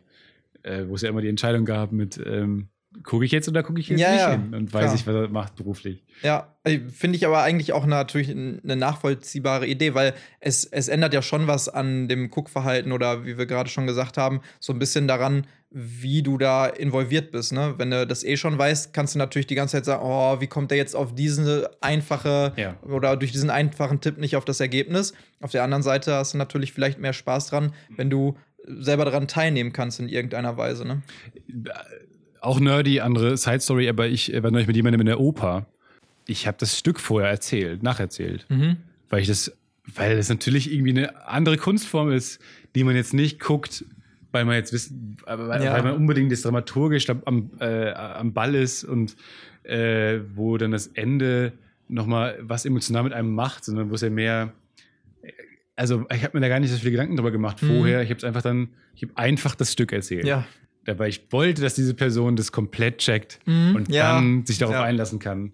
Und ähm, trotzdem hat die Person dann nach wie vor äh, total emotional mitgefühlt und auch ähm, äh, ist am Ende auch mitgegangen und so. Und ähm, ich glaube, dass man das von Kunstform zu Kunstform entscheiden muss. Ja, aber absolut, ich habe mir, das habe ich zum ersten Mal gerade ausgesprochen, weil ich es noch nicht mir bewusst gemacht habe. Aber tatsächlich habe ich da nie drüber nachgedacht, das jetzt nicht zu erklären, sondern auch das Ende einfach erzählt. Ja. Weil, ähm, klar, es ist auch eine schwierige Sprache und man checkt es vielleicht nicht, wenn man äh, vorher nichts drüber weiß, aber manchmal, also ist die Kunstform der Oper halt wahnsinnig elitär Ja, ja, okay, ja. und äh, Verstehe, erwartet so äh, wahnsinnig viel Mhm. vom, vom, und wenn man jetzt mit jemandem spontan dahin geht Ja. und so man weiß, wie- worum es geht und so, dann habe ich jetzt gerade gedacht, äh, erklärt der Begleitung einfach dann ähm, die, die Story, Ja. weil es vielleicht cooler ist, das vorher zu wissen Ja. Anstatt es dann im Stück vielleicht nicht zu verstehen. Ja. Was ich auch nicht tun würde, ähm, weil, weil die Sprache eine andere ist Ja. oder die äh, alt ist. Ja, schon interessant, wie man, dass man das bei Kunstformen vielleicht auch ein bisschen differenziert betrachten muss. Ja, es ist natürlich in dem Fall dann auch mehr so eine der Weg ist das Ziel Sache, ne? Also Ja. wie ist es ist ist ja inszeniert ist dramaturgisches teilweise. Ja, g- klar, das schon, aber ich meine, bei, bei manchen Sachen da ist natürlich die Handlung vielleicht nicht so wichtig und Ja. eher das, was wie die inszeniert ist. Es gibt ja auch viele Filme, wo Ja. im Prinzip der Plot relativ simpel gestrickt ist. Aber das, wie, genau, halt, das habe ich schon zum fünften Mal, glaube ich, gesagt, wie es inszeniert ist. Ja, genau. Aber das ist dann vielleicht das, was man eher noch ähm, genießen kann. Und wenn man das halt eben nicht checkt, was da gerade vor Ja. sich geht, dann kann man es gar nicht mehr genießen. Es gibt ja auch- dann hat man gar keinen Es Zugang. gibt ja auch Filme, die gar nicht spoilerbar sind. Das ist ja vielleicht auch noch interessant. Also so wie es wie Mad Max Fury Road zum Beispiel Ja. oder so. Ja, das wäre sowas. Ja, Die Story, die ist absolut. scheißegal. Das ist alles egal. Niemand, in, in jedem, jedem ist egal, wie es endet. So, die hätten alles machen können mit den Figuren. Das wäre komplett scheißegal gewesen. Äh, es ging nur darum, dass es so ein bisschen so eine Anti-Story auch gewesen. Ja, ja, also die stimmt. fahren irgendwo hin, dann kommen sie wieder zurück und Ja. dann war es ein bisschen was anders. Ja. Aber das ist es nicht mit großen Charakterentwicklungen und Es hat jetzt auch nicht ein Twists. großes Payoff oder sowas am Ende, ne? Nee, genau. Das ist auch so ein Film, der, wo ich einfach mal, den ich mir gerne abends mal angucke und dann nicht am Anfang anfange, sondern einfach an der Stelle, wo ich gerade Bock habe. Ja, kenne ich auch. Weil er so ein sehr, so ein, so ein atmosphärischer, kontextueller Film Mhm. ist, wo es fast egal ist, was da passiert. Eher noch das Visuelle, wa- was Ja. man dann bewundern kann. Ne? Ja. Das habe ich auch sehr oft zum Beispiel bei so Martial Arts Filmen, Ja. wo ich sehr großer Fan bin. Und da ist es natürlich auch, also die sind sehr oft so geschrieben, wir haben jetzt fünf geile Kämpfe, dafür haben wir uns jetzt fünf geile äh, Ja. Schauspieler oder Kämpfer noch dazu geholt. Jetzt brauchen wir irgendwas, was diese einzelnen Ja. Plots, also diese Kämpfe in, innerhalb des Plots verbindet. Ja. Mhm. Und der Rest ist einfach sowas von scheißegal. Das macht den Film aber noch nicht mal schlecht für das, was er in, im Endeffekt sein will und rüberbringen will. Ja. Ähm, aber es ist halt kein dramaturgisch großartig Auch kein anspruchsvoller Film. ne? Ja, Ja. genau. Das ist halt die Sache. Aber trotzdem funktioniert der Film. Aber ich kann halt dann auch nur 30 Minuten des Films von den zwei Stunden gucken. Nämlich einfach alle Kämpfe aneinander geschnitten. Und da habe ich genauso viel von, wie wenn ich den gesamten Film gucken würde. ja, ne? das spricht aber dann reicht. wiederum echt nicht für den Film. Nee, nee, klar, aber für die Kampfszenen an sich dann im Zweifelsfall schon. Das ist ne? schon Also cool. Ja, klar, du, ja du schon. kommst ja auch dann daher, ähm, wie Ja. ich erfahren habe, dass Ja. du, weil du Martial Arts machst. Ja, klar, genau. Also, und dann, glaube ich, dann guckst du den Film in dem Moment auch anders. Also, ja, natürlich. Ähm, äh, ein Film sollte schon, finde ich, das ist immer genau, ist, äh, hier, ähm, We Will Rock You, das Musical von Queen, Mhm. was ja auch geschrieben wurde, um alle Stücke irgendwie reinzubekommen. Ja, ja, Also, genau, nein, ja. Es ist die Richtig. falsche Reihenfolge. Es ist wie äh, etwas, ja. Wobei es gibt es ja auch in gut. Also, äh, ich sag mal, so ein äh, James Bond-Film ist ja auch nichts anderes, als eine Checkliste abzuarbeiten mit, okay, wir brauchen eine coole Verfolgungsjagd, eine Ja. coole Szene mit dem Auto, wir brauchen die Szene Ja. mit Q, wo er die ganzen, äh, wo er James Bond den neuen, den neuen Scheiß Mhm. gibt, wir brauchen einen coolen Bösewicht, äh, wir brauchen eine coole Szene mit M. Äh, und dann hast du so eine, du hast ja eine gewisse Checklist abzuarbeiten Ja, bei James. Bond-Filmen. Und dann musst du den Film rum, darum schreiben und so. Und äh, die neuen Sam Mendes-Filme haben ja gezeigt, dass es ganz gut geht. Noch immer. Äh, coole, coole gesellschaftlich relevante ähm, Film, Action-Flicks äh, schreiben kannst und so. ja, ja, absolut. Trotz Checkliste und trotz, trotz, du musst gewisse Reizwörter treffen. Ja. Aber klar, dann kommst du natürlich auch wieder auf das Drumherum und das Ja. dazwischen an, Ja, ne? genau. wenn du dann viel Character Development vielleicht da drin hast oder sowas. Oder ich meine, du kannst ja auch zum Beispiel, wenn wir bei Martial Arts Filmen sind, innerhalb eines Kampfes auch trotzdem Character Development zeigen. Hm. Oder ich habe mich viel damit auch beschäftigt, so mit Choreografie von Fights in Filmen und Ja. sowas, ne? Und auch wie die. The Last Jedi auch sehr viel äh, negativen Ja, Wind ja, genau. Was ich nicht. Was ich nicht nachvollziehen Nee, kann, weil nicht. ich finde, dass es halt eher das Gegenteil ist. Also man ich fand die so ne? organisch cool. Ja. Also es ging mir persönlich Ja. um die Szene dann und den meisten Leuten, den meisten Hatern, ja, um die Szene im, äh, im Thronraum, ähm, wo die Praetorial Guards äh, Mhm. Ja. anfangen gegen Ray und äh, Kylo zu kämpfen. Ja. Was ich eine sehr schöne Szene finde, aus so einer, ich gucke mir, jetzt- ich guck mir jetzt den Kampf an, Mhm. Perspektive. Weil ich das, weil die bewegen sich cool Ja. und es macht Spaß und dieses cool inszeniert und die, die Rüstungen sehen cool aus und Mhm. die haben coole Waffen. Äh, Das ist ja alles, was ich sehen will. Viele Leute haben gesagt, dass, dass dem der Realismus so ein bisschen abgeht. Fand ich interessant, dass du das fand, ich, fand ich auch total interessant. Also, in, also ich habe den auch sehr genossen. Ja. Wobei ich aber auch sagen muss, dass ich, also ich, ich bin kein Prequel-Hater. Ich bin nun mal auch, genau wie du ja auch, Ja. damit aufgewachsen. Episode 1 war damals, als ich Ja. den im Kino gesehen habe, das allergrößte für mich. Es gab nichts anderes. auch, Ey, ja. ich habe, mein Vater, der macht sich heute noch darüber lustig, dass ich einfach nach der Szene, wo Qui-Gon Jinn am Ende gestorben ist, drei Tage noch geheult habe. Und hab immer noch so, äh, und der ist aber tot. Ich so, das ist nur ein Film, Tobi, alles gut. Ja. So, ja aber äh, alles so schlimm. Der hat mich so mitgenommen und ich liebe halt auch die Kämpfe Ja, in den ja. Filmen. Doch, das äh, wenn ich mir die angucke, dann kann ich nachvollziehen von halt Leuten, also ich, ich habe auch sehr viel mit Leuten, die in dem Bereich so Stuntman, Kampfchoreografien und sowas, ne, äh, arbeiten zu tun gehabt. Und ich kann das nachvollziehen, wenn die Leute dann sagen, im Prinzip ist es ein bisschen wie ein Tanz aufgeführt. Ja. Da ist nicht so ein Impact hinter, wie jetzt zum Beispiel bei dem Kampf Ray Kylo gegen die Praetorian Guards oder sowas. Ja. Da ist ein bisschen mehr Wucht hinter. Weil es auch ne? schon tanzähnlich ist, ne? Also ich Ja. finde, der klassische Kampfkampf wäre ja dann mit Episode 7 zum Beispiel Ja. eher die beiden gegeneinander. Aber das stimmt. Ich finde es aber ganz cool. Ich finde Ja, ja, auch, ich auch. diesen Tanzaspekt äh, bei Kämpfen in Filmen ja immer äh, auch ganz cool. Ja, so werden ja halt auch solche Kampfchoreografien im Zweifelsfall geschrieben, ne? Genau. dass man sagt, die sollen ja auch, also es ist nun mal Film, die sollen halt auch geil aussehen. Ja, ey, das ist so. Ach, äh, es, es ist einfach geil anzugucken, ne? Und hinterher, ich meine, da gab es ja genau die gleiche Kritik. Der, der Kampf, in Anführungsstrichen, kann man jetzt nicht sehen, aber ich mache Anführungsstriche in die Luft. Du hast ihn mitgesprochen. Äh, ja. Genau. Ähm, die, äh, also der, der Kampf zwischen Luke und Kylo Ja. hinterher, wo im Prinzip ja nicht gekämpft wird, weil er. Ich fand's aber total geil, weil es so viel über die Charaktere aussagt und da halt wirklich viel Character Development drin ist, obwohl ich als natürlich großer Star Wars-Fan, ich hätte es super ge gerne gesehen, wie der irgendwelche krassen Sachen macht. Ich will sehen, wie stark ist ja. Luke Das ist das an der Ja, ja, genau. Ja, ja. Aber das, das merkt man ja erst hinterher. Aber in dem Moment denkst du so, hä? Es passiert ja nichts und alle wollten sehen, wie er, weiß ich nicht, einen Sternzerstörer runterholt, äh, auf, auf Kylo drauf crashen lässt oder irgendwie sowas. Aber im Endeffekt zeigt es viel mehr aus, dass er es halt nicht gemacht hat, dass er diese gemacht hat, dass er gar nicht da war. Und das war auch wieder so eine Szene. Also deswegen finde ich auch Last Jedi, da waren so viele Szenen, mit denen habe ich eben nicht gerechnet. Die wusste ich Gott sei Dank auch im Vorhinein nicht. Und immer wenn die dann kam und wieder ein neuer Twist kam, dachte ich mir so, wow! Es war ein, oh war auch ein, ein kontinuierliches. Ja, ganz genau. Das Ja. ist, Aber wir sind schon wieder bei dem Film. Aber, ja, gut. Aber, aber ja. das ist nun mal auch einfach, es ist ein guter Film. Aber es ist wirklich, ein, ein, ja, es ist gesellschaftlich interessant, dieser Film. Ich Ja. habe mich noch nie so sehr in meinem Leben mit den Re Reaktionen auf einen Film auseinandergesetzt, auch auseinandersetzen müssen. ja. Und ich habe so viel Stress mit Leuten, also so Ja. auf einer so einer sehr lustigen, freundschaftlichen Art, Ja, aber, ja. Äh, die, die immer wieder, auch Arbeitskollegen, mit denen ich über nichts spreche hier, Mhm. so, ich weiß, unser Lichtchan, der ähm, immer wenn er mich sieht, reden wir über, über The Last Jedi, Ja. weil er den Film hasst Ja. und er es nicht verstehen kann. Und er, ich mache ja hier auch in der Firma, ähm, schreibe ich ja vor allem, Mhm. und der auch, auch deswegen erst recht nicht verstehen kann, warum ich diesen Film gut finde. Ja.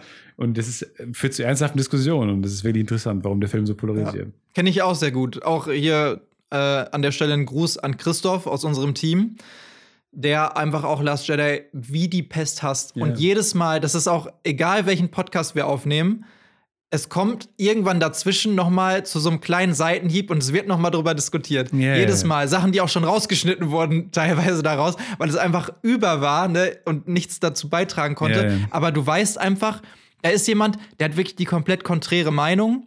Und man ist aber so stark auf seiner Meinung beharrend, weil man natürlich, das ist, jede Meinung ist subjektiv, dann denkst du so, aber versteh es doch, warum es so ist. Also ich, ich will nicht, dass du die Meinung auch annimmst. Aber es ist doch nachzuvollziehen, warum ich diese Meinung habe, ne? Oder das ist halt dieses. Und dann habe ich da lange, lange drüber nachgedacht ähm, und bin zum Schluss gekommen, dass Leute den, den Film ähnlich gucken wie ich, aber aus blöden Gründen entscheiden, dass er scheiße ist. Ja. Was dann wiederum so eine kindlich, Ja. äh, klingt wie so eine kindliche, äh, trotzdem Mhm. Art zu argumentieren. Aber im Endeffekt bewerten sie manche Dinge einfach ganz anders als ich. Ja, Und das ist das der Punkt, glaube ich, warum dir den nicht Ja. gefällt. Nicht, weil die ihn anders sehen. Die können schon auch die gleichen Sachen gut finden an Mhm. dem Film. Aber er kommt am Endeffekt einfach zum ganz anderen Ergebnis, Ja. weil Dinge anders gewichtet werden. Ja, das, also da bin ich ganz auf deiner Seite und ich, also es hat mir auch persönlich aber geholfen, weil früher, da habe ich oft auch mit Leuten diskutiert über solche Sachen und dachte mir, du hast einfach keine Ahnung. Du hast einfach nicht, also auch teilweise so diese arrogante, dieser Ja. arrogante Hintergrund. Du hast einfach nicht so viel Ahnung wie ich offensichtlich, sonst würdest du zum gleichen Schluss kommen wie Ja, ich genau. in dem Fall. Ja, so viele Nachrichten Aber- bekomme ich auch. Also, wenn Ja. es nach denen geht, dann ähm, dürfte man keine Netflix-Serie schreiben. Ja, äh, natürlich, also, aber das ist ja viel so der Konsens von vielen Leuten irgendwie. Aber im Endeffekt hat es mir geholfen zu verstehen, dass viele auch einfach ganz andere, also nicht nur Ansprüche haben, sondern auch ihre, ähm, ihren Wert auf ganz verschiedene Sachen bei dem Film Ja. legen. Das habe ich damals das erste Mal, glaube ich, gemerkt, als ich bei Transformers, ich weiß nicht, Nummer 37 oder sowas, im Kino war und ich bin einfach eingeschlafen. Hm. Und neben mir saß ein Typ und der war einfach so, oh mein Gott, boah, hast du die Explosion gesehen? Voll krass. Und ich konnte einfach nach 30 Minuten am Stück Explosionen und dummen Plotpoints und Dialogen, konnte ich nicht mehr. Ich, bin, ich konnte mich nicht mehr wachhalten irgendwie. Aber da habe ich dann gemerkt, okay, dieser Film ist einer der erfolgreichsten Filme aller Zeiten. Oder diese Serie ist einer der erfolgreichsten Filme, die auch so viel Geld eingespielt haben, dass es offensichtlich Leute gibt, die einfach reingehen und das genauso genießen, wie wenn ich in den neuesten Christopher äh, Nolan-Film reingehe. Ne? Ja. Das ist einfach, und das ist ja auch in Ordnung, dass sie das genauso genießen. Ja. Die haben halt einfach keine Ahnung. Ich habe ein großes Problem mit ähm, sowas wie Letterbox und so, Ja. also diese ganzen äh, Wegen, seine Meinung ins Netz zu hauen. Ähm, viele haben dann gefragt, warum hast du das nicht? Oder, oder ähm, ich habe es mittlerweile auch. Mhm. Und ähm, immer, wenn ich aus dem Kino gehe, denke ich mir, sollte ich jetzt da was schreiben und so? Und ich sage aber immer nach dem Kino direkt, nee, nee, nee, erstmal Ja. sacken lassen. Mhm. Also erstmal, ich kam, kam mir so schlecht vor, wenn man nach einem Zwei-Stunden-Film dann rausgeht Ja. und das erste, was man macht, ist irgendwie eine äh, eins bis fünf Sterne zu geben. Finde ich, fühlt sich so falsch an. Ja. Auch wenn man weiß, wie viel Zeit dahinter steckt und wie viel Arbeit da drin steckt. Also erstmal, finde ich, muss man jedem Film so ein bisschen die Möglichkeit geben, zu atmen und so ein bisschen nachzuwirken und Auf so. jeden Fall. Und dann ähm, finde ich das aber trotzdem blöd, Sterne zu geben. Äh, Mach's dann aber manchmal trotzdem, weil ich mir denke, okay, ähm, wenn es jetzt jemanden dazu bringt, ins Kino zu gehen und so, der was auch meine Meinung hält Mhm. und so, dann ist es cool, dann, dann ist es okay. Ja. Auch, und dann ist es auch egal, was für, für eine Sternebewertung ich gebe, aber generell habe ich schon ein Problem damit. Ich weiß nicht, Ja. ich mag das nicht so gern, so ein, so ein Kunstwerk, was es ja am Ende des Tages dann sei, ist und ähm, dann einfach so zu, zu reduzieren. Ja, vor allen Dingen, weil es ja einfach so viele verschiedene Punkte gibt, die man theoretisch einzeln bewerten können Ja. müsste, aber nicht kann. Zum Beispiel so ein Martial Arts Film. Theoretisch müsstest du dem, also über die Art von Filmen, die, über die wir gerade gesprochen Muss haben, es vier Kategorien geben. Ja, ge- genau. Also es ist- Choreografie. Der wäre eigentlich rein als Film, wenn du ihn als Gesamtwerk Film vielleicht betrachtest, mit allem, Ja. dann wäre vielleicht jetzt mal irgend ist auch schon wieder dumm, da jetzt eine Sternebewertung zu geben, aber dann wäre es vielleicht vier von zehn. Aber wenn du jetzt nur sagst, als Martial Arts Film, weil man nur auf die Kämpfe ja, genau. achtet, dann ist es eine 8 von 10 oder sowas. Du kannst das nicht eindeutig sagen. Ja. Und ich habe auch ähm, einen Kumpel, der auch bei Letterbox, äh, Letterbox sehr aktiv war oder auch immer noch ist, der aber irgendwann alle Sternebewertungen, auch nachträglich, für alle Filme, die er irgendwann mal geguckt hat, rausgenommen hat. Weil er für sich gesagt hat, also genau die gleiche Argumentation Ja, oder eine ähnliche Argumentation wie bei dir und das rausgenommen hat. Und ich sehe dann immer nur, dass er schon gesehen hat und dann kann man auch mal mit ihm sprechen drüber, und, ne, wie fandst du den äh, oder nur so ein bisschen organisch darüber sprechen. Ja. Aber ich merke auch, dass es bei mir sowas auslöst, weil Letterbox benutze ich auch und ich bewerte die halt wirklich auch dann immer so ein, zwei Tage danach zumindest schon. Aber ich benutze das eher als sowas wie ein Tagebuch. Also, dass ich weiß, Für wann ich welchen selbst. Film geguckt habe Ja. und wie ich den ungefähr fand. Ja, Aber ich merke, ich sitze in dem Film und denke mir dann schon während des Films, der hat eine halbe Stunde angefangen ich denke mir so, ah, der wird nicht mehr über sechs Sterne gehen. Drei oder vier. Ja, genau. Das, ah, okay, jetzt war noch eine coole Szene am Ende. Ja, dann kannst du noch einen halben Stern mehr geben. Ja, Aber das genau. macht es ja auch kaputt, diese, dieses Eigentlich Erlebnis das des ist blöd, in Films. Sternen zu denken. Vor allem, Ja. du merkst dann auch, es ist ja kein Unterschied, ob du drei oder vier Sterne gibst, aber Ja, natürlich Und dann am Ende, genau, gibst du aber trotzdem die vier, weil deine Freundin gefiel dir eigentlich nicht. Mhm. Und du willst aber der sein, dem der gefällt, weil der so Ja. ein bisschen arty ist, der Film. Ja, ne? ja. Und dann schwingen so komische Sachen mit. Ja. Und dann verfälscht das natürlich. Also du gibst ja nicht die Sache, du gibst ja auch die Sterne, die du willst, dass Leute sehen, dass du die Sterne Absolut, ja, gibst. Ist natürlich. ja, du, da ist ja wenig von dir dahinter. Ja. So. Du willst es nach außen projizieren irgendwie, ne? Auch Genau. natürlich, wenn das ein, ge- genau wie du sagst, das ist so eine Azi-Fazi-Film, wo Ja. der generelle Konsens vielleicht ist, oh, der ist schon gut, Ja. aber vielleicht sehr schwierig, eher so ein bisschen elitär. Man muss schon was drauf haben, um Genau. überhaupt zu verstehen, warum der so gut ist. ja, das sind natürlich meine Filme. Neun. Wow. Ja. Wow, der hat mich beeindruckt. Ja, genau. genau. Und dann vielleicht aber auch nicht, weil du das, weil es nicht dein Thema ist, aber das, das, genau. Dann merkt man, beobachtet man an sich selber so furchtbare Dinge, so komische Mechanismen, Sollte man einfach nicht machen. Ja, Mach ich aber absolut. auch. Macht jeder. Ja, da, da kann man sich ja auch gar nicht mehr von freisprechen heutzutage, weil eben auch alles so bewertet wird, ne, in irgendeiner Form. Und irgendwie, also wenn man jetzt, sag ich mal, Filme rezensiert, hat man ja auch gar nicht eine großartige Möglichkeit, den Film nicht irgendwie zu bewerten in irgendeinem Bewertungssystem. Viele denken sich da verschiedene Sachen aus. Es gibt mittlerweile, ob du dann vielleicht in Unterpunkte gehst oder äh, wirklich so sagst, du hast fünf Sachen, weil nicht Ausstattung, visuelles oder was auch immer, ne, irgendwelche Unterpunkte. Aber irgendwie musst du den ja bewerten, weil die Leute einfach sonst nicht so großartig Zugang dazu finden, Ja. weil die lesen sich halt einfach nicht mehr zwei Seiten heutzutage, äh, die du vielleicht verschriftlicht hast zu dem Film durch, wo du den versucht hast, sehr differenziert zu bewerten, sondern die wollen halt sehen, zumindest schon mal am Anfang, ah, okay, acht von zehn Punkten. Popcorn-Tüten, ja. Hm, könnte ja Popcorn-Tüten, äh, weiß ich nicht, Podcast als äh, bewertet als ähm, Mikrofone, ne, fünf Ja, von genau. sechs oder Fünf irgendwas. sechs. Ja, ja. Das ist schon ein bisschen traurig. Aber mittlerweile ist ja jeder zum Filmkritiker befördert worden. Ja. Äh, ohne sich jemals dafür anstrengen zu müssen und so. Ja. Kleiner Seitenhieb an uns. Nee, gar nicht. Aber Nee, gar nicht. Ja, das meine ich zum Beispiel ich weiß, nicht, weil das, ihr macht ja, also da ist ja mehr dahinter als eine 5-Sterne-Bewertung. So, wohingegen dazu dringt man ja oft dann gar nicht mehr durch. Also da man, man scheitert ja irgendwie oft, ah, der Film hat nur zwei Sterne von diesen 15 Leuten. Mhm. Die müssen sich ja bestimmt auskennen. ja. Und so. Und dann ähm, ist früher war, also ich finde immer, dass, dass äh, Filmkritik auch immer Unterhaltung sein sollte. Mhm. Also ich finde, sonst hat Filmkritik für mich keinen Ja. Mehrwert. Das, die, der Mehrwert, den es hat, ist zu unterhalten. Ja, Deswegen Filme guck an ich- sich sollen ja auch unterhalten, ne? Ja, genau. Also Das Unterhaltungsmedium. Genau, und warum machen Filmkritik macht keinen Sinn. Es sei denn, es liefert etwas dazu, Mhm. wie zum Beispiel coole Background-Informationen Ja. oder halt einfach fucking Unterhaltung. Ja. Und das ist im Kern das, worauf man das ähm, runterbrechen muss. Und ich finde, ähm, das, das delivert halt eine Fünf-Sterne-Bewertung nicht, sondern da Mhm. muss man halt ein bisschen mehr darüber erzählen oder dann zumindest noch irgendwie coolen Texte zu schreiben oder erzählen. Ja. Das ist, glaube ich, meine Meinung. Ja. ja, absolut. Nein, ich, ich sehe das ganz, äh, ganz genauso wie du. Eine Sache, die ich vorhin noch im, im Kopf hatte, war, äh, wo du über das Künstlerische gesprochen hast, jetzt auch aus äh, Drehbuchschreiberperspektive, ne? dass es halt manche Filme gibt, die ähm, brauchen im Prinzip nicht viel mehr, so wie Mad Max Fury, äh, Fury, Fury Road. Mad Max Ja. Fury Road, ja, danke. Die brauchen einfach das Ganze drumherum nicht, sondern da kommt es auf die Inszenierung an. Ne? Die brauchen diese Plotpoints nicht. Dann gibt es natürlich aber auch Filme, wie zum Beispiel American Beauty, Ja. die spoilern direkt am Anfang. Also spoilern kann man da auch schon gar nicht mehr so richtig sagen, weil spoilern zeigt ja so ein bisschen, äh, also das, das, das schwingt ja schon mit, irgendwas zu versauen, ne? alleine durch die Übersetzung. Ja. Aber zeigen direkt am Anfang das Ende des Films. Und dann guckt man den Film auch so, dass man sich denkt, wie kommt es dazu? Ne? Wie, Hm. wie passiert es, dass vielleicht eine bestimmte Person stirbt oder sowas? Aber trotzdem kann man den noch gut gucken, weil im Prinzip der, der Film auch so ein bisschen davon lebt. Das ist eine künstlerische Entscheidung, Ja. sowas nach vorne zu ziehen, so eine Information. Und trotzdem funktioniert der Film halt sehr gut dadurch, ne? Ja, ja, so die Frage bei jedem Krimi, ob du jetzt ein, äh, ein Whodunit machen willst oder Mhm. ob, das, ob das egal ist. Ja. Wie Alfred Hitchcock hat immer gesagt, ich will kein Whodunit machen. Ich will Ja. nicht, äh, mir geht's, und der macht nur Krimis. Mhm. Er hat nur spannende Kriminalfilme gemacht. Und es geht eigentlich nie darum, wer der Mörder ist. Ja. Und das ist ja auch eine Entscheidung. Ähm, und irgendwie geht es immer nur darum, äh, den Leuten zuzugucken bei etwas. Und ähm, die, der wollte dieses Rätsel, dieses Agatha Christie-artige Mhm. Rätsel aufmachen.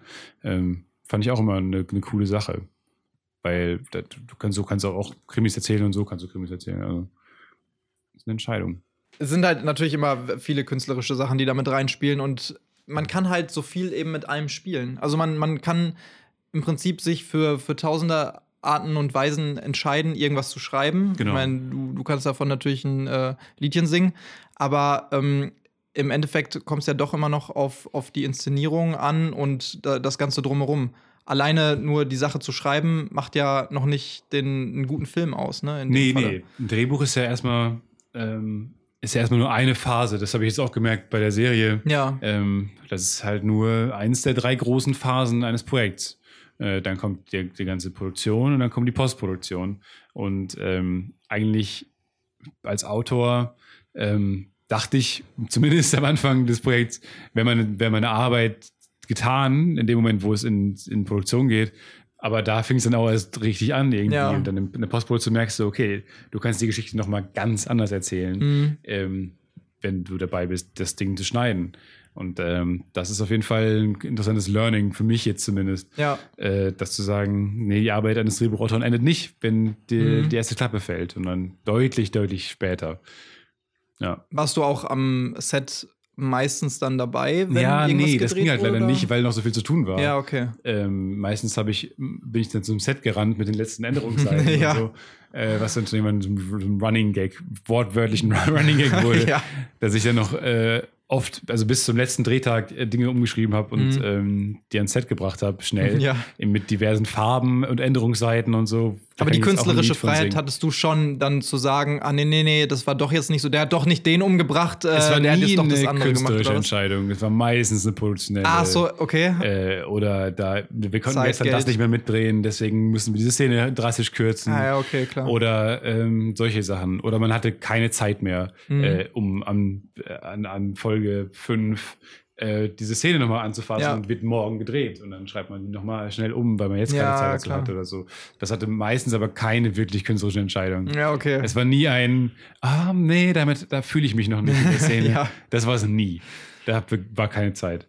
Ähm, aber genau, und dann ähm, war ich deswegen nicht so oft habe ich am Set, wie ich eigentlich wollte. Ich dachte, ich kann die ganze Zeit mehr abhängen Mhm. am Set und cool ähm, morgen zum äh, Buf- Frühstücksbuffet gehen und halt dieses ganze Setleben mitleben. Nee, konnte Ja. ich nicht. Das ging leider nicht. Obwohl du es gerne gemacht hättest. ich hätte das eigentlich. gern gemacht, ja, um was äh, komplett mitzuerleben. Ähm, habe ich im Endeffekt dann, glaube ich, ich war vielleicht an fünf Tagen mal komplett am Set oder Mhm. sowas. Wie viele habt ihr insgesamt gedreht? 40, 42 Drehtage Ja. hatten wir. Exklusive ähm, Second Unit, da kam noch Ja, viel okay. dazu. Aber 42 Principal Photography Mhm. Drehtage, ja. Ja. Ich meine, du hast ja auch ein bisschen Set-Erfahrung jetzt schon äh, durch euren YouTube-Kanal, der jetzt leider nicht mehr weitergeführt Gute wird. Originals, Ne, ja. Gute Arbeit Originals, genau. Was ich immer so ein bisschen als das äh, Key and Peel des deutschen das YouTube-Kosmos, äh, Ja. ne, Fernsehen äh, lief es ja auf Funk, oder wo lief nicht. das? Das äh, auf nicht. Okay. Komplett YouTube. Ja, aber äh, das erinnert mich immer daran, weil es halt sehr hoch, äh, also sehr, sehr mit ähm, hoher Qualität produziert äh, Ja, war sehr- und auch so ein bisschen, es wirkte immer so ein bisschen wie, ähm, man nimmt es aus einem Film heraus, der sehr lustig ist und es ist eine Szene davon. Aber Ja. es ist schon auf, auf filmischem Niveau Ja. äh, produziert worden. Also Ja. bei euch, genauso wie bei Key Peele, das ist so ein Markenzeichen, finde ich davon. Mhm. Bin auch sehr großer Fan. Ich finde, das ist eines, eine der lustigsten Sketch-Shows, die es äh, gibt. cool. Na, also beide. Cool. Die eine in Deutschland, die andere natürlich in, in den USA. Ähm, aber äh, ja, fand, fand ich immer sehr interessant. Aber da warst du ja auch öfter mal am Set mit dabei. Ne? Da hast du auch geschrieben. Ja, geschrieben, Aber- hab manchmal sogar Regie führen dürfen bei, Ah, bei irgendwelchen Sketchen. Äh, aber meistens war ich da auch nicht am Set. Meistens war ich da Ja. auch im Autorenraum, musste halt arbeiten. Mhm. Weil wir waren nur zu zweit. Wir haben nur zu zweit geschrieben quasi Ja. und äh, für und dem Quartett, wenn sie dann mal da waren, was Mhm. auch nicht mehr so häufig war irgendwann. Und Ja. Ähm, ja, aber das war voll cool. Das hat richtig viel Spaß gemacht. Da gab es viel ähm, Geld von Funk damals für dieses ähm, Projekt. Mhm. Ähm, was dann ja auch kein offenes Geheimnis ist, der Grund ist, warum es dann nicht mehr gibt. Äh, irgendwann, äh, der, der, warum er dann eingestellt wurde, der Kanal, weil er dann für das Geld, was er gekostet Mhm. hat, einfach auch zu wenig Klicks Ja. äh, produziert hat. Ähm, und das waren sehr hochwertig produzierte Sketche auf jeden Fall, was voll cool war. Mhm. Ähm, weil da war wirklich, da steckt ein Riesenteam dahinter mit Ja, ja, Kostüm und Maske und Ausstattung. Das war fett, fett, fett für Comedy. Mhm. Also, und das musste man sich mal ein bisschen an die Nase fassen. Irgendwann habe ich mal gehört, wie viel ein Sketch kostet und dann habe ich mich nicht mehr getraut zu Jetzt schreiben. von euch bei guter Arbeit oder was? Bei guter Arbeit, ja. Ja, so, ah, jetzt nehmen wir mal nicht die zehn Elefanten, die wir hier, das wäre Nee. super lustig, aber dann nehmen wir jetzt ein kleines Kamel. Block Blockade, wirklich, weil ich dachte, Echt? what the fuck? So viel kostet das? Das kann Okay. nicht sein. Und dann konnte ich kurz für einen Tag keinen Sketch schreiben. Ja, ich wo man dachte, merkt, wie viel Verantwortung man hat, so eine, Alter. als, als Macher, als Gott dahinter. Wenn ich Ja, das jetzt schreibe, müssen die das benutzen quasi. Ja, genau. Also, das war schon heftig. Also, ich, klar wusste man das ungefähr, aber Mhm. ich, die, die Zahl hatte ich nie vor Augen und die hat das schon, die hat schon noch eine Menge mit mir gemacht. Nochmal, ja. Wie war das denn jetzt bei der Netflix-Serie? Also hattest du da von vornherein oder zumindest mit den anderen beiden äh, Schreibern schon die künstlerische Freiheit zu machen, was du willst? Oder ähm, ja, im Endeffekt, also einer der Autoren ist der Philipp Käsbohrer, Mhm. äh, unser, unser Showrunner. ja? Äh, und äh, der hat halt ähm, na, natürlich am Ende des Tages den Hut auf. Und deswegen schreibst du ja für seine Definition von gut. Am Ende des Tages Mhm. ähm, ist das natürlich der Weg, wie ein, wie ein Writers Room halt funktioniert. Ja. Was ja auch völlig, völlig klar ist und völlig Mhm. legitim ist. Aber trotzdem habe ich immer das Gefühl gehabt, ähm, auch weil ich alleine schon mit Philipp äh, arbeite und halt, äh, er war auch der Produzent, ist der Geschäftsführer der Firma, in der wir gerade Ja. auch aufnehmen und ist der Produzent vom Neo-Magazin und so, wo ich ja damals angefangen habe Mhm. zu schreiben, wo wir quasi auch irgendwie zu viert waren im Raum mit, Ja. zusammen mit Jan und Ralf Kabelka. Mhm. War das damals. Ähm, Ah, die haben auch beide mitgeschrieben. Ja, genau, damals waren Ah, wir okay. zu viert quasi der erste Neo-Magazin-Autorenraum Ja, okay. was sehr lustig war damals. Und deswegen kenne ich Philipp ja schon ewig, haben sehr Mhm. gleichen Humor und so. Deswegen war das total cool und befruchtend äh, Ja. und hat voll Bock gemacht. Dann weiß man natürlich auch im Vorhinein schon, dass es ungefähr funktioniert oder Ja, wie es klar. funktionieren kann. Ne? Und ja, und auf der anderen Seite hat es halt mit Netflix einen Partner, der ähm, schon auch klare Vorstellungen hat, ähm, Ja. was er will. Und ähm, natürlich mit ähm, dieser amerikanischen Sichtweise auf die Dinge guckt Mhm. und so, wo man selber natürlich auch Bock drauf hat. Äh, aber hier und da auch merkt, oh, das ist aber was anderes. Das ist Ja. so würde ich jetzt wahrscheinlich nicht arbeiten, wenn ich Mhm. jetzt ähm, für ein, das ZDF schreiben würde oder Ja. für Funk. Also da kommen natürlich dann schon andere Erwartungshaltungen auf dich zu und äh, einem werden andere Fragen gestellt und so. Mhm. Und das war schon teilweise ähm, sehr gewöhnungsbedürftig, äh, aber am Ende des Tages auch sehr äh, interessant. Ja, natürlich auch sicherlich, also würde ich jetzt mal schätzen, eine andere Perspektive, die einem da so ein bisschen äh, auferlegt wird, ne? wo man natürlich auch ein bisschen was dazulernen kann, wie andere Leute arbeiten. Weil wenn das halt Ja. diese, im Prinzip, einfach weil Netflix ja auch so viel jetzt raushaut äh, und mittlerweile, was, was haben die gesagt? Ich glaube, über 150 Eigenproduktionen, Ja. was Serien und Filme angeht, äh, jedes Jahr ne, raushauen oder was. Und ja auch, ich glaube, die hatten über eine Milliarde, 1, noch was Milliarden nur für die Entwicklung an neuen Serien und Filmen, also Ja. an Originals irgendwie, Ja. sodass sie schon gar keine schwarzen Zahlen mehr schreiben konnten, so in den letzten Jahren. Das ist natürlich der Hammer.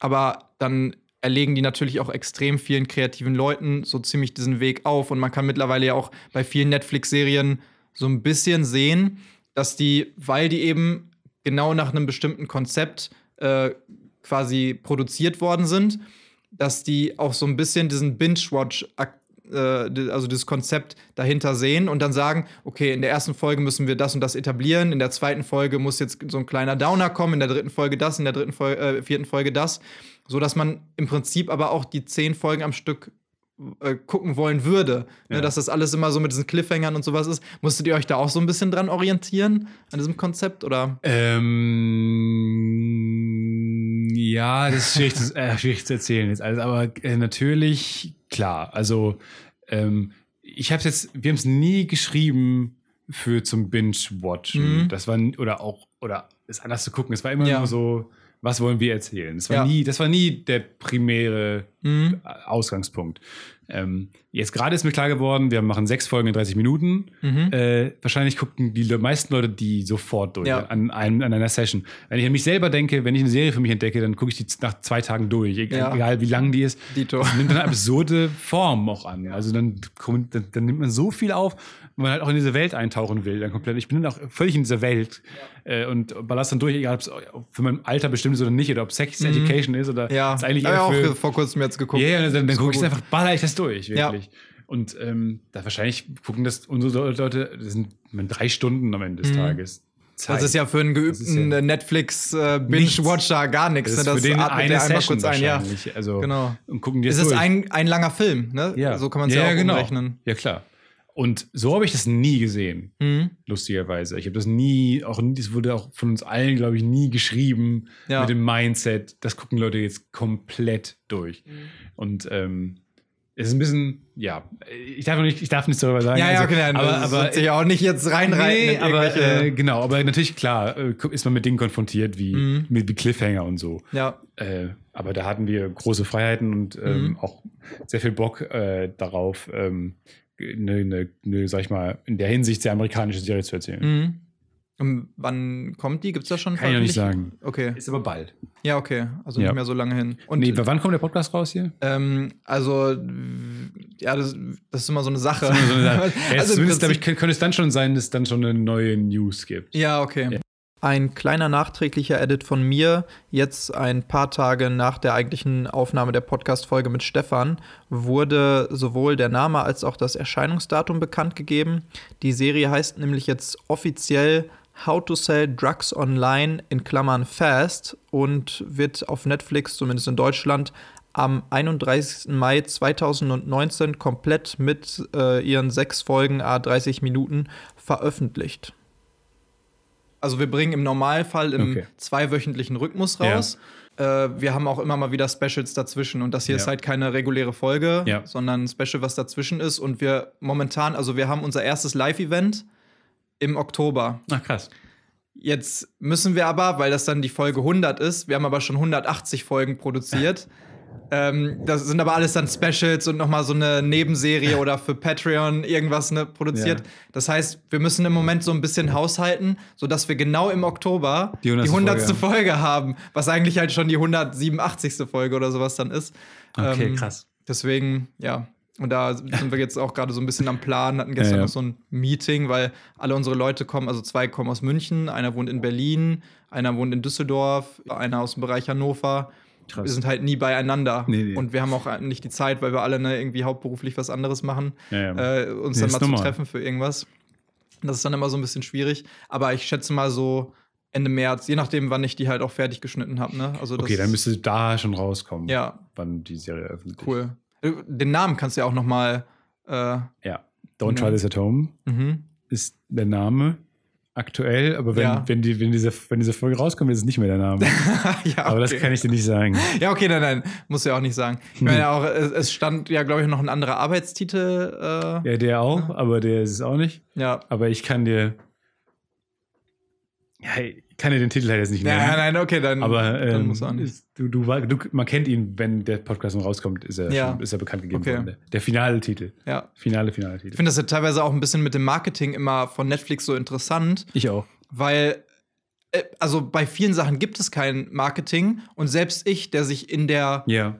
Branche bewegt, sage ich mal. Ne? Ja, genau, wie, in dieser extremen Bubble und auch schon diese Mundpropaganda, ey, hast du die neue Serie gesehen ja. oder sowas? Selbst wenn- ich gehe auf Netflix, ich bin jeden Tag auf Netflix und auf einmal ist da eine komplett neue Serie, die halt voll reinhaut, wo alle drüber sprechen die nächsten drei Wochen.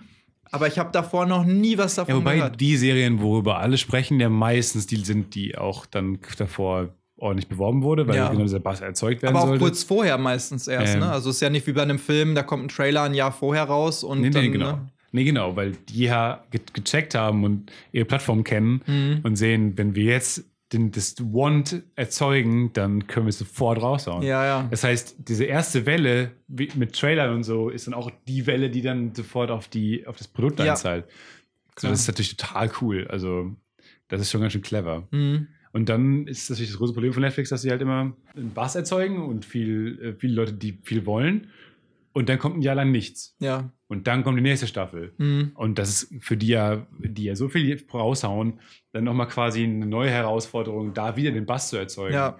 Und so. Und eigentlich wollen die ja weg von diesem Jahresrhythmus und hin zu Mhm. schnelleren Formaten und so, aber das ist einfach irgendwann auch logistisch schwierig. Ja, das, das geht ja gar nicht mehr. Also die sind ja jetzt schon extrem. Also wir haben mit Charles Rettinghaus auch einmal gesprochen. Äh, ich weiß nicht, ob der Nee. dir was sagt. Der ist äh, also ein deutscher Schauspieler, unter anderem aber auch die Stimme von Jamie Foxx, also ein sehr, sehr ja, bekannter ja. Synchronsprecher ne, von äh, Jean-Claude Van Damme Ja. bei den früheren Sachen Ja. und so.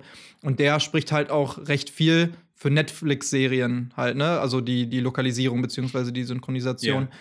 Und da sagt er halt, früher war das so, du hast halt einen Vorlauf gehabt, du hast eine Serie bekommen und die musste dann in einem halben Jahr, wenn die dann im deutschen TV ausgestrahlt wird, musste die synchronisiert sein.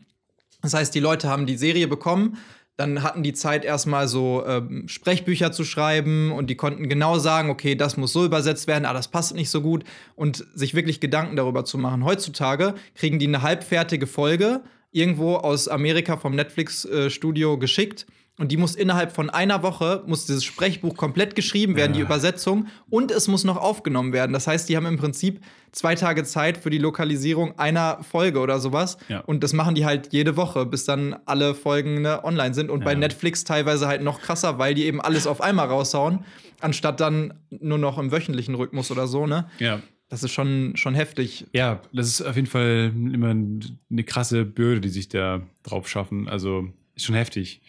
Merken wir ja auch gerade. Also ähm, Gott sei Dank kenne ich den den, äh, der auf uns das englische Buch macht, quasi Mhm. die englischen Untertitel. Ah, die, ja, Den okay. kennen wir sehr gut. Weil der Ich wollte gerade sagen, das wird aber nicht lokalisiert jetzt äh, mit Stimmen auf doch, Englisch auch. oder? Ach, doch, krass. es wird in äh, zwölf Sprachen oder so also übersynchronisiert. Netflix-typisch quasi, ne? Also es wird ja komplett in alle großen Sprachen übersynchronisiert, Ja, okay. in alle anderen Cool. Sprachen übersetzt, zumindest per Untertitel. Mhm. Und ähm, da wir halt sehr viel Screen-Content haben, heißt, ähm, man SMS lesen muss und so, Ja, okay. Werden die wahrscheinlich auch noch übersetzt. Zumindest auf Englisch und Spanisch, glaube Ja. ich. Das ist auch eine große Entscheidung, die man treffen muss, einfach. Aber Ja. das sind schon ähm, interessante Dinge, die man dann so irgendwann entscheiden muss. Ja, klar, glaube ich. Ist Ja. natürlich auch, vor allen Dingen, wenn, wenn das so was Neues ist und man damit vielleicht noch nicht so viel zu tun hatte Ja. im Vorhinein. Ne? Wird du jetzt auch äh, danach oder gibt es schon irgendwelche weiteren Pläne für weitere Netflix-Serien oder Nee, für also allgemein erstmal- irgendwelche Produktionen? Erstmal die so? Serie jetzt natürlich, Mhm. ne, wo dann auch natürlich dann Staffel 2 relativ äh, zeitnah ansteht, wenn Ja. es denn eine gibt. Mhm. Und ähm, dann ansonsten ähm, lastet einen das erstmal ein bisschen aus, zusammen Ja. mit dem Podcast, den man gerade noch nebenbei macht. Mhm. Äh, ansonsten gibt es viele Ideen und so, aber ähm, da muss man mal gucken, wann dafür Zeit ist einfach. Ja. Ich glaube, ähm, das dauert noch ein bisschen. Ja, alles klar. Ja, gut, dann danke ich dir erstmal für nicht nur den Podcast, sondern auch das kleine Interview, was wir ja im Prinzip noch äh, vielen, zusätzlich ne, vielen Dank für die Einladung. zugeschoben haben.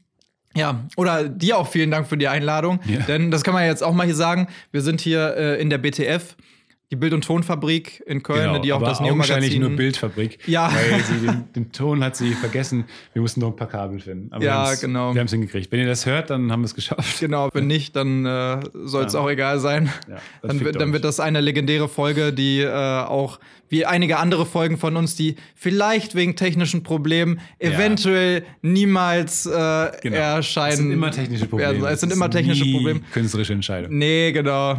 Ähm, ja, aber vielen Dank dafür und Sehr dann gern. denkt dran, ihr könnt uns unterstützen auf Patreon. Ich, ich muss immer diese, diesen Part übernehmen, den viele hassen, nämlich jetzt noch ein kommt so ein bisschen. Werbung zu machen. Denkt immer dran, und dann sagt, ich kommt euer Claim, was auch immer Achso, eine nee, Unterhaltung ist. Und dann kommt irgendwas Cleveres. sowas haben wir nicht. Spoilert nicht, das ist gemein und fies. Äh, Don't spoiler, ja. don't spoiler. Oder seid zumindest äh, euch eurer großen Verantwortung bewusst. Genau. Ja, ansonsten, wie gesagt, ihr könnt euch, äh, kö- könnt uns unterstützen, indem ihr einfach auf allen äh, Social Media Plattformen vielleicht mal vorbeischaut. Guckt auch mal beim Podcast UFO vorbei. Das wird natürlich gerne. auch alles hier im Beitrag mit verlinkt. Bei ist der cool. Antenne Alderan kann ich auch wirklich nur empfehlen. Podcast Ja, UFO, selber sehr großer Fan. Cool, ja. Das freut uns. Ja, guckt gerne mal vorbei. Oder kommt bei einer Live-Show vorbei. Ja, genau. Live-Shows, die sind ja jetzt auch momentan äh, in zwei Wochen. In zwei Wochen sind wir in Essen, genau. Genau, da bin ich auch da. Ah, cool. Ja, das ist ja lustig. äh, können wir das nochmal sehen. Ja, genau. In Essen sind wir und äh, noch München und Leipzig und dann war es Mhm. das auch erstmal ähm, für, Für dieses Jahr. dieses Jahr. Ja. Wir werden bestimmt noch mal irgendwann auf Tour. Ja, das glaube ich. So erfolgreich wie das ist. So erfolgreich. Äh, Hier Wien, ne? War jetzt auch. Wir waren in Wien, ja. Das war genau. cool. Das Wien, war, ey, das ist schon. Das ist halt Wien, das ist halt ein anderes Land. Ja, ja. Stimmt. Nachher eingefallen. ja. Okay, gut. Ja, dann, ähm, tschüss. Unterstützt auf Patreon. Das- genau, das ist danke, was danke, dass du es nochmal sagst. Unterstützt uns auf Patreon, aber die eigentliche Unterstützung ist, wenn ihr uns einfach überall folgt, Social Media, Facebook, Instagram. Ähm, das Instagram. kostet nichts. Instagram. Wir sind jetzt ja. auch neu. Genau, habe ich gesehen. gut. Das sind die, das sind Ey. die, das sind die, äh, das sind die, das sind die Kids, das sind die Zukunft. Ja, genau. Ich fand es aber tatsächlich ziemlich cool. Also, äh, ich glaube, die hat ja auch viel äh, Zuspruch bekommen, positiven. Ne? Die Thais, eure Praktikantin, Unsere Praktikantin für zwei uns da Wochen. angemeldet, ja. Fand ich aber tatsächlich äh, auch sehr, sehr sympathisch, wie Ja. sie das alles gemacht hat. Und äh, das war auf jeden Fall ein Schritt in die richtige Richtung, wenn ihr jetzt auch ne, das ältere Publikum, so wie sie das ja in der Genau, das Umfrage gemacht Publikum, hat, äh, erreichen bisschen wollt. jetzt herausgefunden, was diese wollen und vor allem auch das jüngere Publikum. Ja. Äh, im, äh, Im Alter von, von ihr selber. Ja. Und die hat uns jetzt gesagt, wir müssen nur Instagram machen. Deswegen Ja. sind die alten Herren jetzt bei Instagram. ja, finde ich sehr gut. Genau, wir nämlich auch. Erst seit ja auch noch nicht so langer Zeit. Sehr gut. Ähm, aber genau, Lasst wenn ihr uns unterstützen da. wollt, lasst ein, nennt man das so? Ich habe keine Ahnung. Ja, wir, wir wissen das beide noch nicht so genau, ne? Aber lasst Nee. ein Follow da, unterstützt uns auf Social Media und ähm, genau, jetzt zu diesem Zeitpunkt kann man das eigentlich auch schon sagen. Bald haben wir unser eigenes Live-Event und zwar im Oktober. Die Ankündigung müsste zu dem Zeitpunkt, wo der jetzt erscheint, der Podcast auch schon raus sein. Und ähm, auch da unterstützt uns, guckt nach. Und es wird tatsächlich in Hamm stattfinden. In Hamm. Im, im Cinemax Hamm. Im guten alten Im- Hamm-Westfalen. Genau, jetzt Cinemax, früher Cineplex bis zum letzten Ja, Jahr. das kenne ich als Cineplex. Genau, aber das, zumindest, also man kann eine Sache über Hamm sagen, es ist gut erreichbar. Es ist ein Zugknotenpunkt. Ist ne? nicht, nicht erreichbar. Genau, es ist fast, also man muss eigentlich dran vorbei. Das äh, war das natürlich auch einer der Hauptgründe. Nicht, dass ich da sehr nah dran wohne nee. und überhaupt nicht weit fahren muss. Gut. Aber ansonsten, äh, ich hoffe, das hat euch gefallen. Ihr habt ein bisschen Einblick bekommen, auch in das ruhmreiche Leben eines ja. erfolgreichen Drehbuchautors, Stefan. Ruhmreich. Ähm, gibt noch an Florentin unsere Grüße aus. Und ich tun. Ähm, genau, den ganzen Rest der Crew. Und dann äh, freue ich mich aufs nächste Mal vielleicht. Ja, wenn du, wir uns sehen. sehr gern. Freue mich auf eine nächste Einladung. Super. Ciao, ciao. Ciao. Sin Entertainment Talk, der Podcast des Entertainment Blogs. Mehr Fan Talk über Filme und Serien.